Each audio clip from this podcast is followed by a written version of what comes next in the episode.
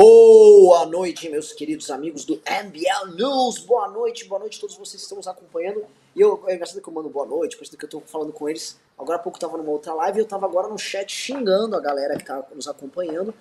Por que eu tava xingando? Porque, caralho, tinha que dar like, né? Tem que esperar das 500 pessoas. E o Totô, o produtor Totô, o Heitorzinho da Massa, esqueceu de botar o título. E aí a galera recebeu o pré-sininho sem convocar. Horror, Totô. Assim, se as pessoas estão esperando aqui, perdemos 10 minutos, foi por causa do Totô. Sua vida se tornou mais curta em 10 minutos por causa dele. Coloque no A culpa não foi minha, a culpa não foi minha. Eu perguntei no grupo do MBL News o título, fui ignorado completamente. Se eu não tivesse subido, o Renan estaria reclamando Crise no que MBL. não, te- crise, não teve o crise. sininho. O Renan ia- estaria reclamando que não teve o sininho de 30 minutos. Totô, você sabe o que você fez, você destruiu o programa. O programa foi arruinado por você. Lide com isso, tá? Se não fizer mal pra você, tudo bem. A molecada de hoje cada vez menos se importa, cada vez menos tem, ah, enfim, compromisso com as coisas. Boa noite, grande Liberaldo. Boa noite, bisotão da massa. Tá? Nosso Grande Renan, boa noite. Santa Catarina, nosso liberal do Rio. E eu estamos aqui, assim. De São Paulo, de São Paulo. não, não, sim, sim. É que gente tá fazendo aquela sua transferência do Liberaldo pra cá, entendeu? Já tá terminando, assim, estamos no- na fase final. Estamos na fase final, mas é assim, é que já tem que dar aquele temperinho. Eu, eu- eu Tá entendo, talvez eu cometi uma gafe imperdoável, mas. É, É, é coisa dessa nova geração que não tem compromisso com nada, já não tem mais nenhuma responsabilidade, e aí fica chamando os outros de carioca quando claramente o liberal é um paulista. Qual essa molecada de hoje em dia? é verdade, né? Verdade. Ainda bem que você me chamou de moleque, fico até feliz. Meus Você e o aqui. ministro da CGU. Caralho, bom, be- bela. Eu queria saber, pessoal, hoje é o seguinte, hoje a gente vai, vamos, ler nos comentários políticos, a gente tem duas grandes, duas, duas grandes coisas ridículas para comentar. Uma é o ministro do CGU, ah, indo lá fazer aquele papelão, e a outra é a participação do Bolsonaro na ONU. Obviamente que o título está sobre o Bolsonaro na ONU, eu já fiz um vídeo de react sobre o Bolsonaro na ONU, mas não tem como escapar disso, porque a reação internacional foi de chacota. né, a participação do Bolsonaro lá na Assembleia da ONU, porque foi de fato assim, o presidente da República vai, ele vai numa Assembleia, e as pessoas, né, eu comentei isso na live, só que eu vou jogar a bola para vocês. O- o- os diplomatas, os chefes de Estado ali presentes, eles estão lá para debater, via de regra, temas internacionais. Ah, o presidente A, B ou C quer fazer um comentário sobre o seu país e tal. Ok, assim, ó, ok. Já é meio inadequado, mas ok. Agora, o Bolsonaro ele inova porque ele não fala nem pro próprio país, ele foi falar só para a própria militância radical. Ou seja, ele transformou, foi, assim uma proeza, ele conseguiu transformar a Assembleia a Nacional, a Assembleia das Nações da ONU num cercadinho. Ele transformou num cercadinho, numa live. Só faltou botar um copo com leite condensado naquela bosta e sair falando aquelas besteiras que ele falou. Porque ah, foram 12 minutos e eu fiz a live à tarde. Assim, a quantidade de mentiras, eu tive que interromper a live umas 25 a 30 vezes. Quem viu percebeu.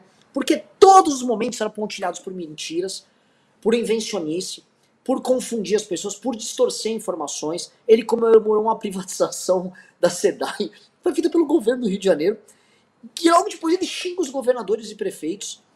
Ele não consegue nem manter coerência no discurso dele. Ah, ele comemora que está fazendo investimentos em saneamento básico. Aí ele depois diz que o Brasil é um país do futuro para fazer investimentos na economia verde porque ele tinha saneamento básico. Tipo, eu falei, caralho, cara, que situação grotesca. Mas é, o que a gente percebe, e aí é um programa também pra gente mesclar com as acusações que saíram ontem, né? O que o Freixo trouxe, eu fui apurar, é que a quebra de sigilo da esposa do, do Jair Bolsonaro, a segunda esposa, pega que eles compraram 14 imóveis no período que eles estiveram juntos, né? Sendo cinco deles em cash, e demonstra pra gente é, isso aí que é, ele, de- ele deve estar com muito medo. E o fato dele ter feito essa live, né? Eu chamo de live o discurso dele na ONU, simplesmente para esquentar uma militância que estava fria, já diz muito que ele espera uma guerra aqui no Brasil, tá? Outro ponto que não é análise minha, não fui eu que levantei nada. Um cara que acompanha o MBL News me mandou, no, acho que uma Pedro, eu acho que é o nome dele, me mandou no Instagram e falou um ponto que é muito interessante que eu queria jogar para vocês também, que é o fato dos ministros do Bolsonaro estarem adotando uma postura muito belicosa, não só no estilo, mas no discurso, como se eles tivessem recebido um pito do governo federal de que eles também têm que subir o tom e eles têm que comprar essas brigas. Tava o Tarcísio subindo o tom hoje na CNN, o cara da CGU tava subindo o tom hoje, o Marcelo Queiroga tava mostrando o dedo no meio, ou todos eles, assim, quando tem um microfone na mão, quando são colocados por algum tipo de embate, eles estão tendo que subir o tom e me parece que foi algo combinado para que não fique só no colo do Bolsonaro o papel de briguento da galera, né? Resta ver o que Paulo Guedes vai fazer nessa história. E aí, o que eu acho que fica claro, e acho que é pra gente que tá na batalha contra o Bolsonaro, isso aí é, diz bastante, é que o Bolsonaro, né, passou o tal do 7 de setembro, veio a recuada, veio a brochada ali, só que parece que ele volta a se preparar para uma nova batalha. Tá? O Bolsonaro volta a regimentar as armas, a endurecer o discurso. Eu não acho aquele discurso da ONU, muita gente ah, foi um discurso de concessão, foi um discurso de concessão, um cacete. Tá? O que eu percebi ali foi um discurso de promoção do governo dele para inglês ver, mas de reforçar para a militância, isso deixando bem claro os sinais que precisavam ser reforçados. Os sinais relativos à manifestação, a agenda anti-vacina dele, as teorias conspiratórias e a ideia de que ele está em um permanente conflito com os governadores e os prefeitos. Ou seja, ele reforçou todas as brigas que ele tinha comprado anteriormente, manteve elas de pé e volta a dar as novas cartadas. Ou seja, quando a gente amarra do cara do CGU, as denúncias que a gente viu ontem ao discurso dele, ele está completamente amarrado numa briga, tá? Eu vou querer saber hoje com o grande Bisoto e com o grande Liberaldo uh, quais são as implicações disso e avisando também, que a galera perguntou hoje, a gente está amanhã, amanhã não, quinta-feira tem gravações das novas aulas da academia e vai ter, vou gravar minhas aulas de indo-europeu e eu fiquei de mandar a bibliografia, então vou mostrar para vocês os livros aqui pra galera, para vocês comprarem, quem quiser comprar pela internet. Então, vou começar com o Liberaldo. Liberaldo, o que, que você lê desse discurso desse imbecil na ONU? Se quiser refutar pontos que ele levantou ali, especialmente a, a, os investimentos, que ele falou que o Brasil está bombando, nunca houve tantos investimentos nessa história, mas enfim, fique à vontade. Hoje é dia de decifrar a participação desse idiota. Bom, Renan, é, primeiro fazendo uma observação que esse programa ele vem a, se aprimorando com o tempo e hoje a gente teve mais um upgrade. O nosso querido Bisoto, ele saiu do Malboro e agora ele está fumando charuto cubano. Então, isso é um sinal aqui que a gente está cada dia melhor.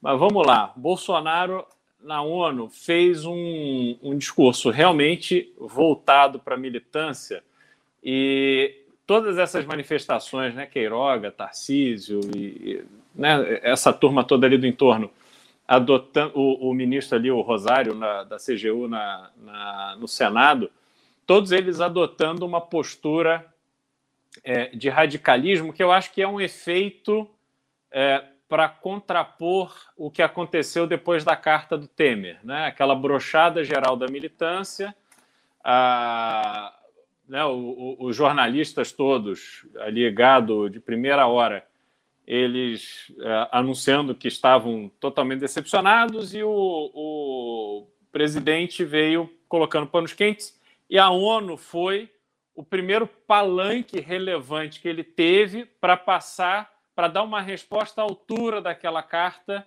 que foi né, muito emblemática ali naquele momento, o Brasil inteiro é, é, é comentando e tal. E aí ele vai para a ONU, é, leva a patota dele no Aerolula para Nova York para fazer esse discurso.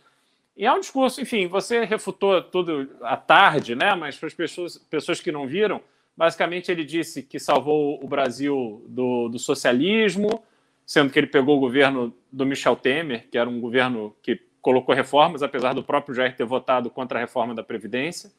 É, ele disse que o BNDES era usado para financiar o, os países comunistas, sendo que, na verdade, o BNDES financiou as empresas brasileiras que tinham negócios em, em países é, ali com influência comunista, mas que o próprio Jair, é, depois que saiu, o Jair assumiu o, o, a presidência e indicou Joaquim Levy, que era um cara da Dilma, para a presidência do BNDES.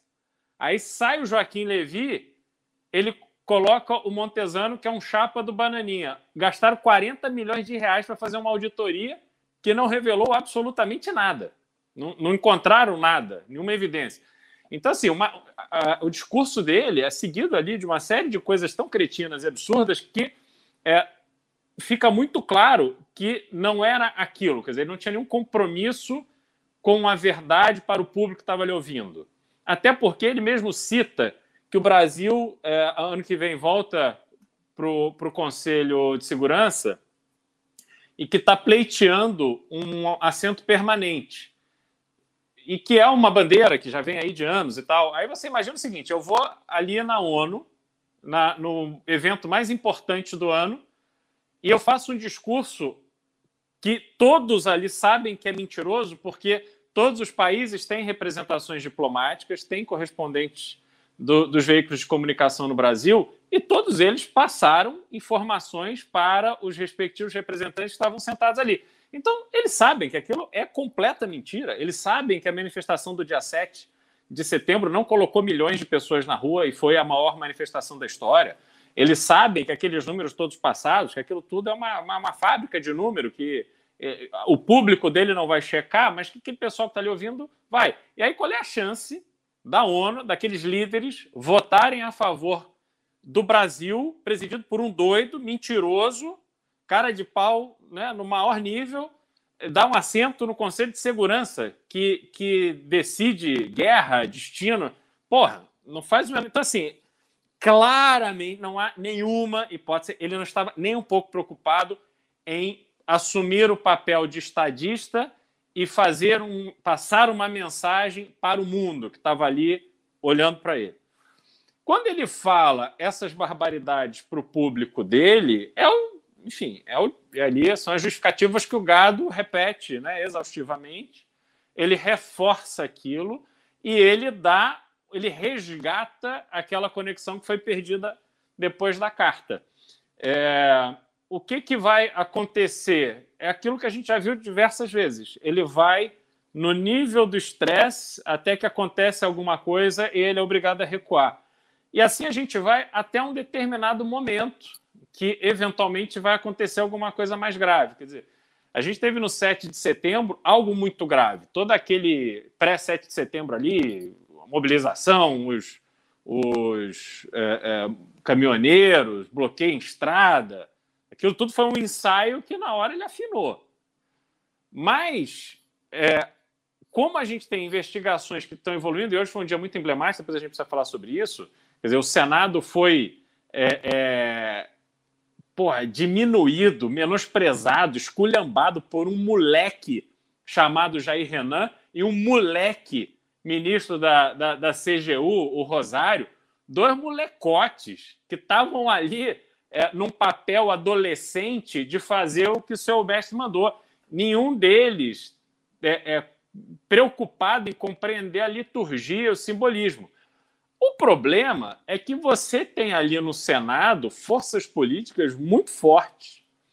E da mesma forma que a gente viu lá atrás, né, a, a, a, a Lava Jato, quando estava ali no auge, quem tem um pouco mais de, de serenidade para avaliar as coisas, talvez um pouco mais de estrada, observava claramente que estavam sendo cometidos atropelos e decisões estavam sendo tomadas ali é, que não, não estavam previstas na lei e que, em algum momento, porque o, o, as coisas mudam, o tempo passa, enfim, as coisas vão se corrigindo.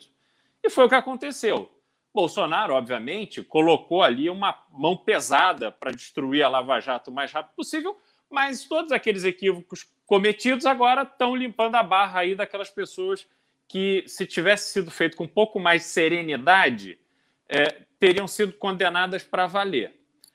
Agora, o que a gente vê é que o Bolsonaro, eles estão tomando uma série de medidas achando que, assim, no fundo, eles o Bolsonaro não acha que ele vai ficar para sempre no governo, né? Assim, tem, tem esse clima e tal, mas, porra, isso vai passar. E essas não há hipótese do Bolsonaro não pagar esse preço. Não há hipótese do Flávio Bolsonaro não se enrolar. Não há hipótese do Jardim, do, do Jair Renan não, não se enrolar. Da mãe do Jair Renan, esqueci o nome dela. Porra, porque aquilo ali é muito claro, é muito óbvio. A gente sabe que tudo aquilo aconteceu, que as rachadinhas aconteceram, que a mansão do Flávio foi comprada no esquema, que a casa do Jair Renan é do Jair Renan mesmo. Quer dizer, a gente sabe disso tudo. Essas coisas vão acontecer. E à medida que isso fique mais perto, e essa postura hoje de ficar postando foto de arminha e mandando alô CPI, isso, pô, eu não sei se o Jair, pai, é, estimula e tal, ou se é simplesmente um debiloide é, achando que é o, o, pica das galáxias. Mas pô, isso tem efeito, cara. Entendeu? Não dá. Não, não, porra, você acha que vai, vai, vai dar um passa-moleque no Renan Calheiros? Cara que o dinossauro da política brasileira, pô, entra governo, sai governo, o cara tá ali. E mais, porra, uma dúzia de senadores e pessoas ligadas ali aos senadores Cara, isso não vai acabar bem, entendeu? Agora, vai chegar um momento onde vai ficar impossível que medidas efetivas não sejam tomadas. E eu acho que elas vão ser tomadas. Eu acho que vai sair uma ordem de prisão para o Carluxo, por exemplo, à medida que esse estresse for aumentando. E aí o que, que o Jair vai fazer? Não vai aceitar? Porra, vai ter que aceitar, porque o cara vai em cana mesmo. Vai aparecer a Polícia Federal lá, vai levar esse moleque em cana. E o Jair não vai ficar sabendo antes. Ele vai ver na notícia no jornal. Entendeu? Alguém vai ligar lá no telefone vermelho para avisar ele, ó, Carluxo rodou. E aí o que, que ele vai fazer? Vai dar ordem para soltar? Vai chamar o ramagem? Vai. Entendeu? Não vai, cara. Não vai, porque isso não vai funcionar. Então, eu acho que cada movimento desse de radicalismo, Jair diminui a chance dele de reeleição, porque ele fala cada vez mais para um grupo específico e pequeno, limitado, é, insuficiente para garantir essa reeleição, e ele não vai conseguir manter todos esses patinhos girando é, é sem derrubar. Vai, vai, começar a cair prato, entendeu? Maravilhosa análise. Marav Olha, e é bom porque é o seguinte, eu não queria ficar só lá no, no negócio do discurso. Liberal, você já trouxe para o campo da guerra aqui, que é bem bom a gente entrar. Antes de passar pro eu vou dar bronca na galera que tá assistindo aqui. Com certeza não teve pix nenhum, mas assim, estamos com 1.700 pessoas assistindo e teve mil likes. Pessoal, a gente não vai chegar perto de 3 mil pessoas na live com mil likes. Dedo na porra do like, bora subir isso aí pra 2 mil likes urgente. E assim, aquela pedir, aquela coisa de mendigo. E eu sei que eu já vi que a galera gosta. Vocês gostam de ver a gente se arrastar, especialmente eu. É escroto, é escroto da parte de vocês. Então, dedo no like, por favor, pra gente chegar no maior número de pessoas possível. E assim, eu sei que não é para me prestigiar, não é. Vocês gostam, então aqui tudo no comentário, coraçãozinho para liberal do Bisoto, fizeram a fusão Liberoto, beleza. Faz pros caras, caralho, dá o like aí, ó, tira o que o Liberaldo falou, e aí dá o like pro Bisoto também. Acabou, eu não tô nem ligando, tô nem ligando. O que importa é o seguinte, dedo no like para chegar no maior número de pessoas possível já, e que Bisoto traga aqui, assim falou, Bisotustra. Boa noite, Renan. Boa noite, Beraldo. Antes de entrar no assunto, eu quero registrar que esse charuto é um, um Partagas que não cabe no meu bolso, obviamente. Eu sou um proletário, eu sou um fudido e não teria como pagar uma caixa de Partagas. Ele foi um presente do Gustavo Schwartz Franco, é, um telespectador assíduo dessa live, que me chamou na direct do Instagram e me deu essa belíssima caixa de Partagas segundo ele, para dar um ar de pondé para minha participação aqui no, no MBL News. Então, feito o agradecimento ao querido Gustavo, charuto maravilhoso, muito bom. Eu gostaria de ler uma manchete aqui, que ela é bem curta e ela diz o seguinte: o vexame brasileiro na ONU. Parece que foi feita hoje à tarde, né? Acontece que ela é do dia 2 de outubro de 2014 e se refere à participação de Dilma Havana Rousseff na Assembleia Geral da ONU, que basicamente teve a mesma dinâmica que teve essa participação do Jair Bolsonaro hoje. É um negócio total Sassamutema. Se vocês voltarem lá para a novela do, dos anos 80, vocês vão lembrar que tem um episódio que Sassamutema vai para para Nova York, faz, pede para dar entrevista direto lá a fiasqueira do Jeca brasileiro que acha que é chique usar a sede da ONU como palanque para comício. A, a, verdade é essa. E, e, o tamanho intelectual de um Jeca que acha bonito postar foto comendo pizza na rua e que come picanha bem passada. Puta que me pariu, nós elegemos um presidente da República que come picanha bem passada. Tá, na, tá à altura do que é esse governo. Também concordo com o que você falou, Renan, no início, me parece uma ordem unida de que os ministros devam escalar. E eu li hoje uma análise muito interessante, que é, é uma pegada meio. É o antifrágil, mas não é o antifrágil do, do Nassim Taleb. É um antifrágil tosco, traduzido pelo chapeiro Eduardo Bolsonaro, que é, que é aquela coisa do Trump que se te baterem, bata duas vezes mais forte. E deu certo para o Bolsonaro isso por muito tempo. Não está dando faz muito tempo. Não está dando porque ele bate e leva uma porrada duas vezes maior. Ele xinga o Xandão e o Bob Jeff vai preso. Eles xingam o Xandão de novo e o, o Zé Trovão tem que fugir do país. Eles tentam, eles ameaçam o Xandão e no outro dia ele tem que ajoelhar pro, pro Temer e pedir pro Temer puxar para fora para ele chupar, porque senão ele também ia. O, o boato em Brasília do pós-7 de setembro é que o Arthur Lira estava pensando em aceitar pedido de impeachment. E o Temer entrou no meio-campo para administrar. Então, o, o que rolou hoje foi uma mostra de jequice tipicamente brasileira, produção de imagens para horário eleitoral gratuito, produção de imagens para alimentar a militância aqui no Brasil, não falou com mais ninguém além da militância. Um discurso medonho. Não me surpreende essa coisa do Jair de não concatenar raciocínio, é algo que ele nunca conseguiu fazer. Não é surpresa alguma. Jair, me mostrem um único discurso dele ao longo desses 40 anos de vida pública em que tem início, meio e fim. Não tem. É uma, é uma mente perturbada, é, é um, um terreno baldio entre as duas orelhas e que não consegue. Não rola. Então, o que nós vimos na ONU hoje foi isso. Esse terreno baldio que não, não consegue concatenar raciocínios, fazendo um comício para animar a militância aqui no Brasil. Vai ter algum resultado? Acho que ele fala cada vez mais para o nicho. E aí eu li umas análises hoje de tarde, eu estou começando a me irritar um pouco com uma coisa que transita entre o derrotismo e o fatalismo. Inclusive, eu conversei com, sobre isso com o Andreasa ontem, num tweet dele, aleatório, eu me senti na obrigação de responder que é, ah, o Bolsonaro queria que nós cobríssemos essa coisa da pizza em Nova York, então nós não podemos cobrir porque nós estamos fazendo o que ele quer. É um debate complexo, por um lado, porque nessa era de neopopulismo e de Steve Bannon pensando em gerar um fotop a cada 30 segundos, de certo modo, sim, quando você cobra, você está fazendo o jogo. Por outro lado, o cara é presidente da República. Se ele peida, é notícia, eu não tenho que ficar me lamentando que o Bolsonaro peidou de propósito para eu, eu cobrir. Eu tenho que mostrar o ridículo que é peidar de propósito, estando na posição de presidente da República. Eu não tenho que ficar me lamentando, ai que pena, eu tenho que cobrir o presidente. Não, eu tenho que cobrir e bater, cobrir e bater. Esse é o papel da imprensa. Milor Fernandes falou há 50 anos atrás. Imprensa é oposição, o resto é armazém de secos e molhados. Traduzindo, o resto faz negócio, tipo a Jovem Pan, que não é jornalismo, ali é negócio, é business, é, é, panfletagem. E aí tem uma outra muito pior do que a do, do Andreasa. A do Andreasa eu entendo. É o drama de quem está tentando pensar uma alternativa para o jornalismo nesses tempos em que a gente é pautado por neopopulista que usa esse tipo de estratégia de comunicação. Ah, tem uma outra turma que daí é derrotismo explícito. Não, porque o Bolsonaro tinha uma estratégia maravilhosa para a gente parar de falar de não sei o que e falar da pizza na rua. Caralho, velho. A pizza na rua era um assunto de ordem mundial, ainda que as pessoas não queiram perceber. Ele tentou transformar o fiasco de não poder entrar em restaurante em Nova York numa fotop de doce de, de, de leite condensado no pão. O fato é que foi uma vergonha em escala mundial. Churrascaria brasileira de Nova York teve que construir puxadinho para ele comer a picanha torrada dele. Para ele, comer a picanha que ele destruiu.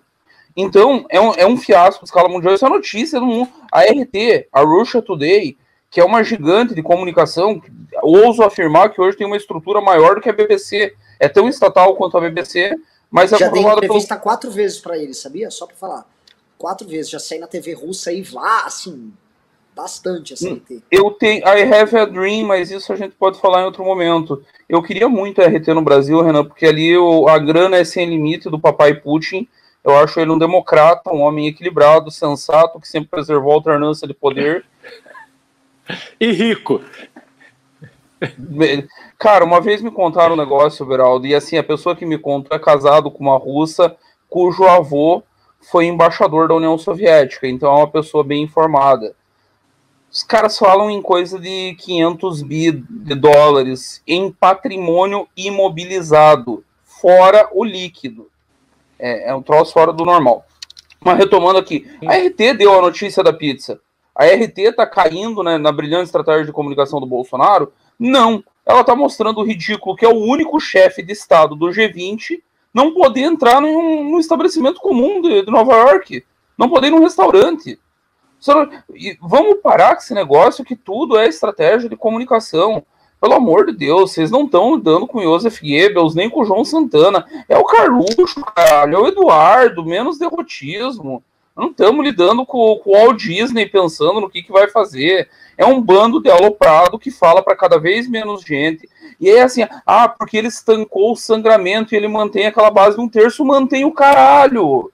Leiam as pesquisas, porra. Saiam de discursinho pronto. Toda santa pesquisa ele perde pelo menos dois pontos de aprovação. Que base sólida é essa? Daqui a pouco ele vai estar com menos de 20, é só questão de tempo. Nem o, o nicho, o gueto, ele mantém mais. Então, me incomoda um pouco esse derrotismo e esse fatalismo. É, é, o, é o fatalismo que o bolso-petismo quer.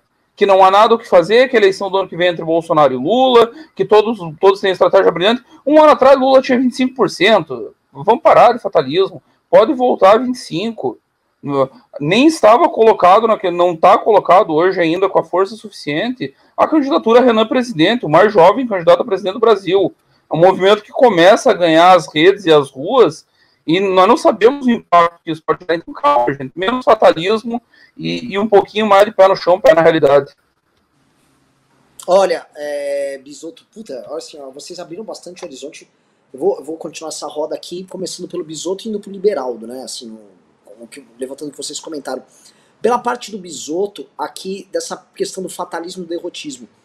É muito verdade isso, a ponto da gente lembrar que, sim, se dependesse do Bolsonaro estritamente, ele já tinha saído do governo e faz tempo. Quem mantém o Bolsonaro lá são os presidentes de partidos, são as lideranças partidárias e só. Porque eles já podiam estar andando com essa porra já. Já. Assim, e, é, e é, é da agonia. Da agonia porque você conversa com esses caras, você puxa pro cara. Não, o termômetro. Esses caras podiam estar dando a temperatura. A temperatura de impeachment. Ué, os fatos políticos para gerar essa temperatura já podiam estar tá andando, já podiam estar tá no ar. Ah, houve falta de gente na rua no dia 12? Houve. Vamos falar real, houve. Houve. Muita gente que nos assiste aqui não foi.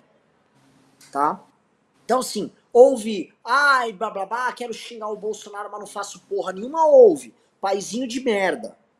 Mas as lideranças políticas do Brasil estão mantendo, estão fazendo esse joguinho com o Bolsonaro que é o exemplo que eu dou sempre, que é da turma da CPI indignadíssima junto com o Renan Calheiros contra o Jair Bolsonaro, sabendo que eles têm um dimmer, eles aumentam e diminuem a intensidade do ataque do Bolsonaro para deixar sempre suficientemente forte para manter ele caindo, mas suficientemente fraco para ele nunca sair do poder.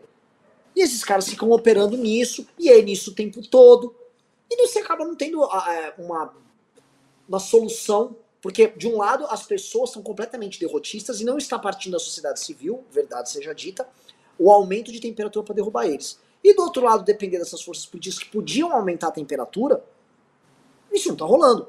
Se a gente lembra o impeachment do Collor, o impeachment do Collor foi completamente de cima para baixo, uma completamente de cima para baixo. A manifestação dos caras pintados, ela não foi uma manifestação grande, e a gente não pode esquecer isso, porque ela, ela não foi grande. As fotos que eles têm lá é de uma manifestação ok, ok. Não tá nem entre as 20, 30 maiores da história do Brasil, assim, nem de longe. Foi uma missão tocada pelo PT, chamam a Uni, tiveram que liberar todas as escolas no dia tal, para conseguir algumas fotos, ok. O Bolsonaro, então, assim, essa foi de cima para baixo, e as notícias políticas geraram aqui embaixo a mobilização para rolar isso. O da Dilma foi o contrário, foi de baixo para cima. A sociedade civil foi queimando, queimando, queimando, e as forças políticas estão se adaptando. No do Bolsonaro, você poderia ter até um modelo mais ou, mais ou menos misto, porque ele está bastante queimado por um lado. Existe uma sociedade civil que. Né, tá, que, mas as forças políticas não jogam junto. Então ele está vivendo nesse impasse e aí surgem essas teses do tipo, não, já era, isso aí é Lula e Bolsonaro lá pela eleição, está enterrada a tese do impeachment, está enterrado não sei o quê. Aí ficam vacinando, são sempre os vacinadores, né? Que também vamos lembrar, no impeachment da Dilma, ele, assim, houve enterros do impeachment da Dilma umas cinco, seis vezes. Ah, o impeachment acabou, já era, morreu. Agora, agora o governo se estabilizou. A Cunha chegou num acordo com Dilma. Né? Sempre falavam essa, essas merdas aí. No final, a Dilma, a Dilma caiu. Uma coisa, a coisa não se resolveu. A Dilma foi embora mesmo. Então, o, o, o é foda, é foda, é, é, osso. E aí a gente acaba tendo que lidar com as famosas. Vamos dizer, puta, acho que o Bolsonaro deu uma cartada boa comendo a pizza. Ah, ou não? Será que eu cubro não comer a pizza?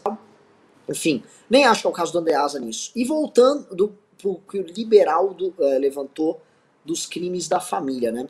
É muito estranho aquela foto do Jair Renan com, a, com as armas. Porque quando a gente olha aqui, tá? Eu vou levantar duas posições interessantes. Um, ele andava brigado com os irmãos, o Jair Renan, publicamente. Dois, quem está se ferrando mais claramente é a mãe dele e ele nessa história. São duas pessoas que não têm um foro privilegiado que os demais membros da família, tirando o Carluxo, têm. São dois, duas pessoas que são meio outsiders, são de uma família, de um ramo da família que aparentemente acabou porque a esposa meteu um chifrão no Bolsonaro com o próprio segurança, que era um bombeiro. Então eles estão próximos, eles estão suficientemente próximos, mas também né, para estar tá nos esquemas, mas não estão suficientemente próximos para desfrutar das proteções. Então eu não sei se o Renan, o Jair Renan ali, tá fazendo uma resposta de um cara com QI, com a capacidade intelectual dele, de alguém que escapou já de ir na CPI uma vez, da mãe que escapou de ir na CPI da outra vez, mas que tá vendo a mãe sendo pega de uma outra maneira. A mãe dele vai ser enredada nessa história, gostando ou não. A situação dela tá ficando uma bosta. E me parece, aí eu ia pedir pro Liberaldo me corrigir, que a quebra de sigilo dela, que pega as compras dos imóveis com o Bolsonaro, é na investigação do gabinete do Carluxo. Tem nada a ver com CPI. Que quebraram não, o sigilo não, dela. Não tem nada a ver com a CPI. Então, então assim, é. Não, vê, não é, sei se a CPI puxou essa informação porque ela foi convocada, a convocação dela foi aprovada. Ainda não foi, tem data. Mas depois cancelaram a convocação. Ia pedir pra, pra galera ver isso mesmo. Acho que cancelaram é, a convocação dela, não foi? Eu não, não vi o cancelamento, não. Então, era legal dar, dar uma checada nisso. Mas acho que rolou um cancelamento aí do, do da convocação dela. É, deixa eu ver aqui se cancelar. O pessoal aqui no chat vai, vai ter falado. Uhum. Cadê, cadê? Uh, galera tá não sei. Só, só chequem aí, pessoal, e mandem nos comentários. Mas é o seguinte, é, vai dar merda para este ramo específico da família deles, ramo que, que tava, tava fazendo lobby em Brasília e se envolvendo com esquema em vacina. A outra hipótese é o Bolsonaro ter feito isso em comum acordo com o filho. Totô, tá online? Foi suspendido mesmo a convocação dela e ela ainda tirou sarro nas redes sociais. É. é então pode ter ser uma continuidade ali dos dois ali para é. cima da CPI. E tem, o Beraldo, a segunda coisa que eu queria levantar disso é... Pode ser uma coisa orquestrada com eles ali. O Bolsonaro, como os ministros dele estão levantando a temperatura, bota a família para levantar a temperatura. Porque assim, o que, que o Bolsonaro ganhou, tirando, vai, esfriar o dia 12, tirando uma suposta tentativa de pacificação com Alexandre de Moraes, o que, que o Bolsonaro ganhou com essa porra desse dia 7 até agora? Porque a CPI só avançou no rabo dele, as investigações que estão fora do âmbito do STF só avançaram, o Alexandre de Moraes não parou bosta nenhuma, a crise continua a mesma, o Senado continua barrando as coisas, não há sinal algum de que o STF vai liberar o negócio dos precatórios, e resumo, a briga continua a mesma. É como se o Bolsonaro tivesse só se iludido, foi uma autoilusão que ele criou. Tipo, ah, as coisas estão calmas, acho que dá uma esfriada. E não esfriou bosta nenhuma. Então aí eu devolvo aí a, roda, giro a roda aí pra você, enfim, você tem alguma coisa aí? Renan, primeiro eu queria discordar de você em relação ao dia 12. É, obviamente, quando a gente trabalha na organização de uma manifestação e você passou né, por tantas vezes por essa experiência, cria, é, é, tão bacana, a resposta é tão legal, sobretudo os adesivos que a gente estava fazendo, que você cria uma expectativa de um grande público, da mobilização, enfim, o discurso fazia sentido, o momento era adequado. Então, é, ali a gente cria aquela expectativa. Mas pensando friamente depois, é, essa manifestação do dia 12 foi a primeira manifestação, é o início de um processo. E, obviamente, as pessoas que estão em casa, ali sofrendo, mas estão em casa, é, e que né, têm ali seus afazeres e tal, elas precisam ser envolvidas mais efetivamente no processo para que elas se estimulem a sair na rua.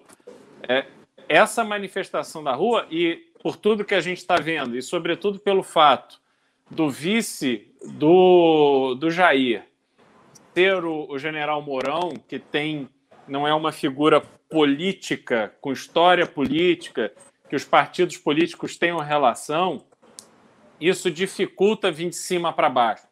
Porque a, a, a, a fase pós-impeachment ela se torna incerta. Quer dizer, como será o Mourão presidente? Como é que, que vai ser esse trato? O PP, o PL, o Republicanos, como é que eles vão fazer esse entendimento? Eles vão perder espaço ou não vão? Então, isso é que é, inibe essa força de cima para baixo, quer dizer, do sistema político expelir esse vagabundo. Então, a única coisa que pode funcionar é a pressão de baixo para cima, e aí você começa a pegar as pessoas individualmente, senador Alessandro Vieira, senadora Simone Tebet, o deputado André Janones e outras figuras que vão ali no Congresso fazendo barulho e as ruas têm que ir respondendo. É, eu, enfim, não, não, não, sou ninguém nesse, nesse esquema, mas a minha, a minha opinião é de que esse movimento da rua ele tem que ter uma consequência, ele tem que ter o segundo ato e talvez ele tenha que ter o terceiro, quarto e o quinto, para que as pessoas compreendam porque não haverá melhora na vida das pessoas. As pessoas que estão em casa é, comprando pé de galinha e houve esse pilantra, esse charlatão, e a Nova York fazer um discurso dizendo que o Brasil alimenta um bilhão de pessoas no mundo, por que, que não alimenta as pessoas em casa? Né? É, ele querer colocar a culpa no, nos outros da inflação, ele não assumiu uma responsabilidade né, nesse discurso. Então, esse discurso, é, que combina com o dia 7, ele vai mobilizando essas pessoas do, do, do, núcleo duro dele, acreditando que a eleição será contra o Lula e despertando esse senso do patriotismo nessa massa que vai levando essa mensagem dele é, para fora, para que elas vendam a ideia de que é melhor continuar com o doido do Bolsonaro, que é um liberal, que ama a pátria, que ama Deus e ama a família, que vai é, é, acolher no Brasil os cristãos do Afeganistão, ah, as viagens do cara, entendeu? Aí, então, ele, ele, ele quer que esta mensagem seja maior é, do que a mensagem do Lula contra ele.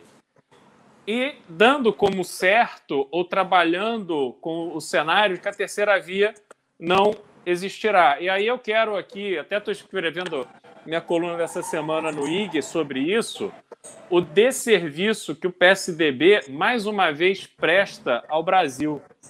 É inacreditável que o PSDB não tenha compreensão da sua responsabilidade nesse momento. Para que fazer essa prévia cretina com o Tasso Gereissati que não sai de casa? Ele é uma pessoa idosa que não sai, ele não vai ao Senado há dois anos. Como é que esse cara vai fazer prévias? Como é que o Arthur Vigílio, lá de Manaus, que foi um, senador atuante, mas está lá em Manaus há, há 10 anos, porra, esse cara não tem nenhuma chance. E o Eduardo Leite, dizendo que vai para as prévias, mas que não necessariamente o PSDB precisa ter candidato.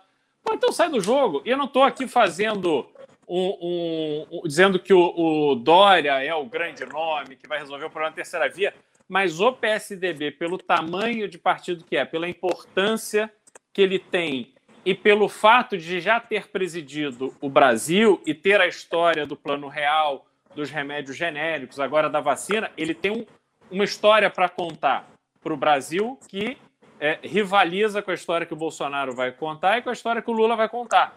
Então, porra, põe o Dória. Tem, tem um nome, seja macho, assuma.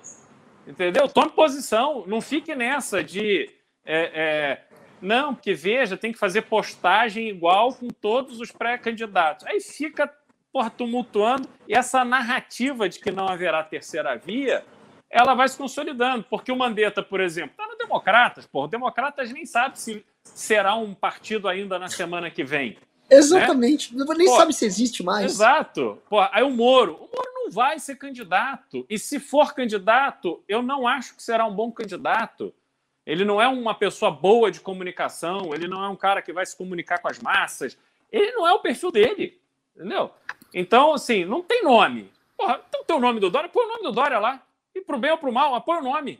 Entendeu? Seja é, firme, tome uma posição, ajude o Brasil, não fica com essa frouxidão que teve na época do mensalão, que o PSDB não quis forçar o impeachment do Lula, disse que não, deixa ele sangrar, que a gente vai ganhar a eleição, e tomaram, entendeu? E depois, essa aposta toda no Aécio, um puta de um preguiçoso, entendeu? Perdeu em casa, em Minas Gerais, e com isso perdeu a eleição é, é, para presidente, e a gente está do jeito que está por essa, entendeu? Eles ficam ali brigando, essa, essa mesquinharia. Então, enfim, PSDB presta esse serviço ao Brasil. E aí fica muito fácil para PT e, e, e, e, Bolsonaro irem criando essa narrativa de que a terceira via não existe. Agora, o nosso papel, Renan, cara, o nosso papel é morrer brigando. Cara. Porque isso que a gente sabe fazer, a gente vai ter uma super candidatura no Estado de São Paulo do Arthur Duval. A gente está fazendo um plano de governo para São Paulo, olhando para São Paulo daqui a 50 anos, estabelecendo um padrão São Paulo de qualidade, estabelecendo, é, propondo uma, a independência de São Paulo do sentido de tudo aquilo que demanda do governo federal, que o governo federal não sacaneia. Porque é o, que, o exemplo que eu tenho usado. São Paulo agora, com esse mundo de indústria. Pô, Jundiaí, uma cidade do interior de São Paulo, tem 180 multinacionais, cara. Jundiaí. Aí, todas essas empresas que vêm investem em São Paulo, aí quando passa a pandemia, que todo mundo pode meter o pé no acelerador, porra, mas não tem energia elétrica. Ó, vamos ter que fazer apagão. Puxa vida. Então, assim, pô, como é que São Paulo não tem um parque de autossuficiência de energia? Como é que São Paulo depende do governo federal para tudo. Como é que São Paulo, São Paulo tem que ser, se, se entender numa posição privilegiada de usar a sua força econômica para ter esta força de forma perene. Não dá para a gente ficar 100% dependendo do governo federal, porque ganhe o, o Bolsonaro ou ganhe o Lula, a gente continuará, continuará tendo uma, uma relação conflituosa. Então não dá. E este exemplo de São Paulo, obviamente, São Paulo está numa posição, Rio de Janeiro está em outro, é, é, o, o Rio Grande do Sul em outro, Paraná em outro, Santa Catarina, mas cada estado tem que trabalhar na próxima eleição para ter um projeto que o fortaleça em relação ao governo federal. Porque senão a gente vai continuar sofrendo com esses malucos que aparecem por aí. E não dá mais para ser assim porque a gente mora na cidade. Então, no, no fundo, as figuras políticas mais importantes para a nossa vida são o prefeito e vereadores, mas a gente não tem essa consciência. Depois é o Estado, que tem que trabalhar em parceria com as cidades. E o governo federal, lá em Brasília, como esse papo de mais Brasil e menos Brasília não deu certo, e prova de que, porra, não dá para a gente ficar esperando nada desses caras, porque eles pegam esses postos Ipiranga aí cheio de, de gasolina adulterada, irmão, e a gente fica a pé, porra, não dá, entendeu? Então a gente tem que ter mais controle sobre isso. Então, voltando ao que eu estava falando, a gente tem que apostar nesse, nesses nomes que a gente tem para o governo, para a Assembleia Legislativa, para a Câmara Federal, e não só em São Paulo, em outros estados também, tem figuras muito boas é, é, ligadas ao MBL, que a gente pode apoiar, que tem que ajudar o Kim, lá em Brasília, a promover essas mudanças, a discutir o Pacto Federativo. Porque se a gente não fizer essa discussão, a gente vai ficar sempre de quatro. E aí as nossas vidas são afetadas como elas estão sendo afetadas agora, cara. Porra, não dá. Então a vida das pessoas está muito ruim. Elas não, a vida não vai melhorar. A inflação não vai arrefecer. Hoje eu estava vendo a imagem do Paulo Guedes conversando lá, dando uma entrevista coletiva com o, o Rodrigo Pacheco e o Arthur Lira. O cara tá envelhecido. Ele, não tem, ele só tem cabelo branco, ele virou um vovozinho. Entendeu? Tá magro, a careca dele, que era aqui no meio, já tá aqui atrás, só aquele cabelão branco. Pô, esse cara envelheceu, ele não tem a menor condição, nem de saúde, de causar o impacto na economia que o Brasil precisa. Então esquece esse cara. Esquece que alguma coisa vai mudar. Não vai mudar, vai piorar. Sabe o que vai piorar? Que vai faltar luz. A gente vai chegar em casa, vai ter que subir no prédio a pé, pela escada, porque não vai ter elevador, cara. É isso que nos espera daqui a alguns meses. Não é muito tempo, não. Daqui a alguns meses. O, o Liberal, até que entrar nisso, tá? Entrar nessa questão do apagão. A XP falou que as chances de apagão em outubro são extremamente altas. E estava para novembro o apagão. É. A XP já puxou para outubro. É capaz, até, liberal, dos bolsonaristas falarem, viu? Isso quer dizer que em outubro a gente já estava recuperando a economia tanto que ia acabar, eleger em novembro vai acabar em outubro. Olha só como o Bolsonaro é bom. O Bolsonaro devia falar isso na ONU, né? Só, é. melhor, recuperou, pô. Acabou já em outubro, gastamos tudo. Você vê que o povo tá consumindo aí. É uma insanidade, né, velho? Não, insanidade. Quer que eu tinha um raciocínio? Só queria fazer isso porque... Não, mas é, não, é isso, Renan. E outra coisa, numa realidade, as pessoas não sabem, a exploração do pré-sal, quando você faz a exploração para tirar o petróleo, vem muito gás. Esse gás pode ser usado nas termoelétricas para produzir energia. O que, que acontece? Como a gente não tem infraestrutura para aproveitar esse gás, esse gás é rejeitado no poço. Cara, tem gás de graça que as empresas gastam dinheiro para mandar embora de volta para o poço, em vez de usar para causar energia, e a gente sem luz em casa, pagando três vezes mais cara a conta de energia elétrica, a gente pagava cinco meses. Então, cara, não dá, sabe? Assim, é muita incompetência, é muito impacto na vida das pessoas e as pessoas vão sentir cada vez mais, cara. Pode apostar. Posso, posso falar um negócio assim rapidinho? É, é, eu queria. A gente tá no tema governo federal, mas pintou uma bomba com a matéria da Folha. E como você pincelou governo estadual, é, não vou poder não colocar. Coloca a gente de talinha pequenininha no canto aqui, aí a gente põe a matéria. Sobre o tal do delegado da Cunha, você já deve ter ouvido falar do delegado da Cunha, né? uhum. né? O Bisoto e, e, e Beraldo. Sim. O delegado Seu da Cunha tá, é, tá ensaiando aí, né? Ele que virou Bolsonaro de última hora. E ele fazia aquela coisa de, ah, estou combatendo os bandidos e filmando e jogando no meu canal no YouTube, né? O que não é nem discutível. No, assim, eu tô pra ver algum país sério em que esse tipo de coisa é permitida, tá? Em alguns países, em comum acordo, se o comando da polícia permite, o cara pode colocar no ar. Tem uma série de regras. Aqui é várzea, e ele vai fazendo isso. Pois bem, a matéria que saiu na Folha diz o seguinte, tá? O delegado da Cunha, que é candidato pelo MDB, mas ele é a favor da nova política, que virou bolsonarista do nada. O delegado da Cunha, herói da galera. Até mudem o título aqui, pegaram da Cunha, interrogação. O delegado da Cunha, herói da galera, a galera nossa ama o da Cunha. Ah, o da Cunha é muito bom, né? Renan, não fala do da Cunha. O da Cunha é nosso herói. O da Cunha é legal, eu gosto do da Cunha. Tem, já tem um cara aqui, ó, gosto do da Cunha. Então goste aí do da Cunha, tá?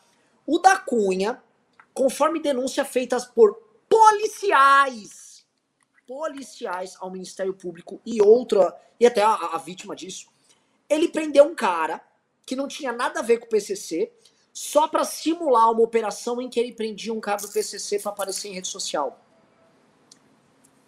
Tá? Eu vou ler um trecho aqui, tá, pessoal? Olha só. O, o, investigador, ó, dois policiais que participaram da ação na favela foram ouvidos formalmente e confirmaram a fraude. Um deles era o então braço direito de da Cunha na equipe, o delegado Denis Ramos de Carvalho. O outro era o chefe das investigações, Renato Araújo Lima. Ambos afirmaram que tentaram demover o delegado da ideia de encenar a ação. Também disseram que a simulação divulgada foi a segunda feita por eles. Na primeira tinham esquecido o sequestrador algemado. Próximo, tem, mais. Vamos lá. É... Tem mais trecho aqui, doutor? Eu vou lendo o que você me mandou. O investigador-chefe disse ainda que a ação que rendeu mais visualizações ao canal da Cunha, mais de 30 milhões, também é uma mentira. Segundo ele, a polícia nunca prendeu o jagunço do Savoy, suposto chefe do PCC que tinha a missão de assassinar o chefe da polícia civil paulista, o legado Rui Ferraz Fontes. Em abril do ano passado, prenderam um suspeito chamado Wislan Ramos Ferreira, que, segundo Lima, não se tratava do jagunço do Savoy. O investigador afirmou que, ao contrário do que consta no boletim de ocorrência da prisão de Ferreira, da Cunha não teve acesso aos manuscritos do Ministério Público ordem para que o jagunço do Savoy matasse o delegado-geral. Por que, que eu estou falando isso, né? Porque a gente tem que ter muito cuidado, né? Eu venho tendo muito cuidado para não ser injusto com esse cara, porque ele virou uma subcelebridade igual o Gabriel Monteiro.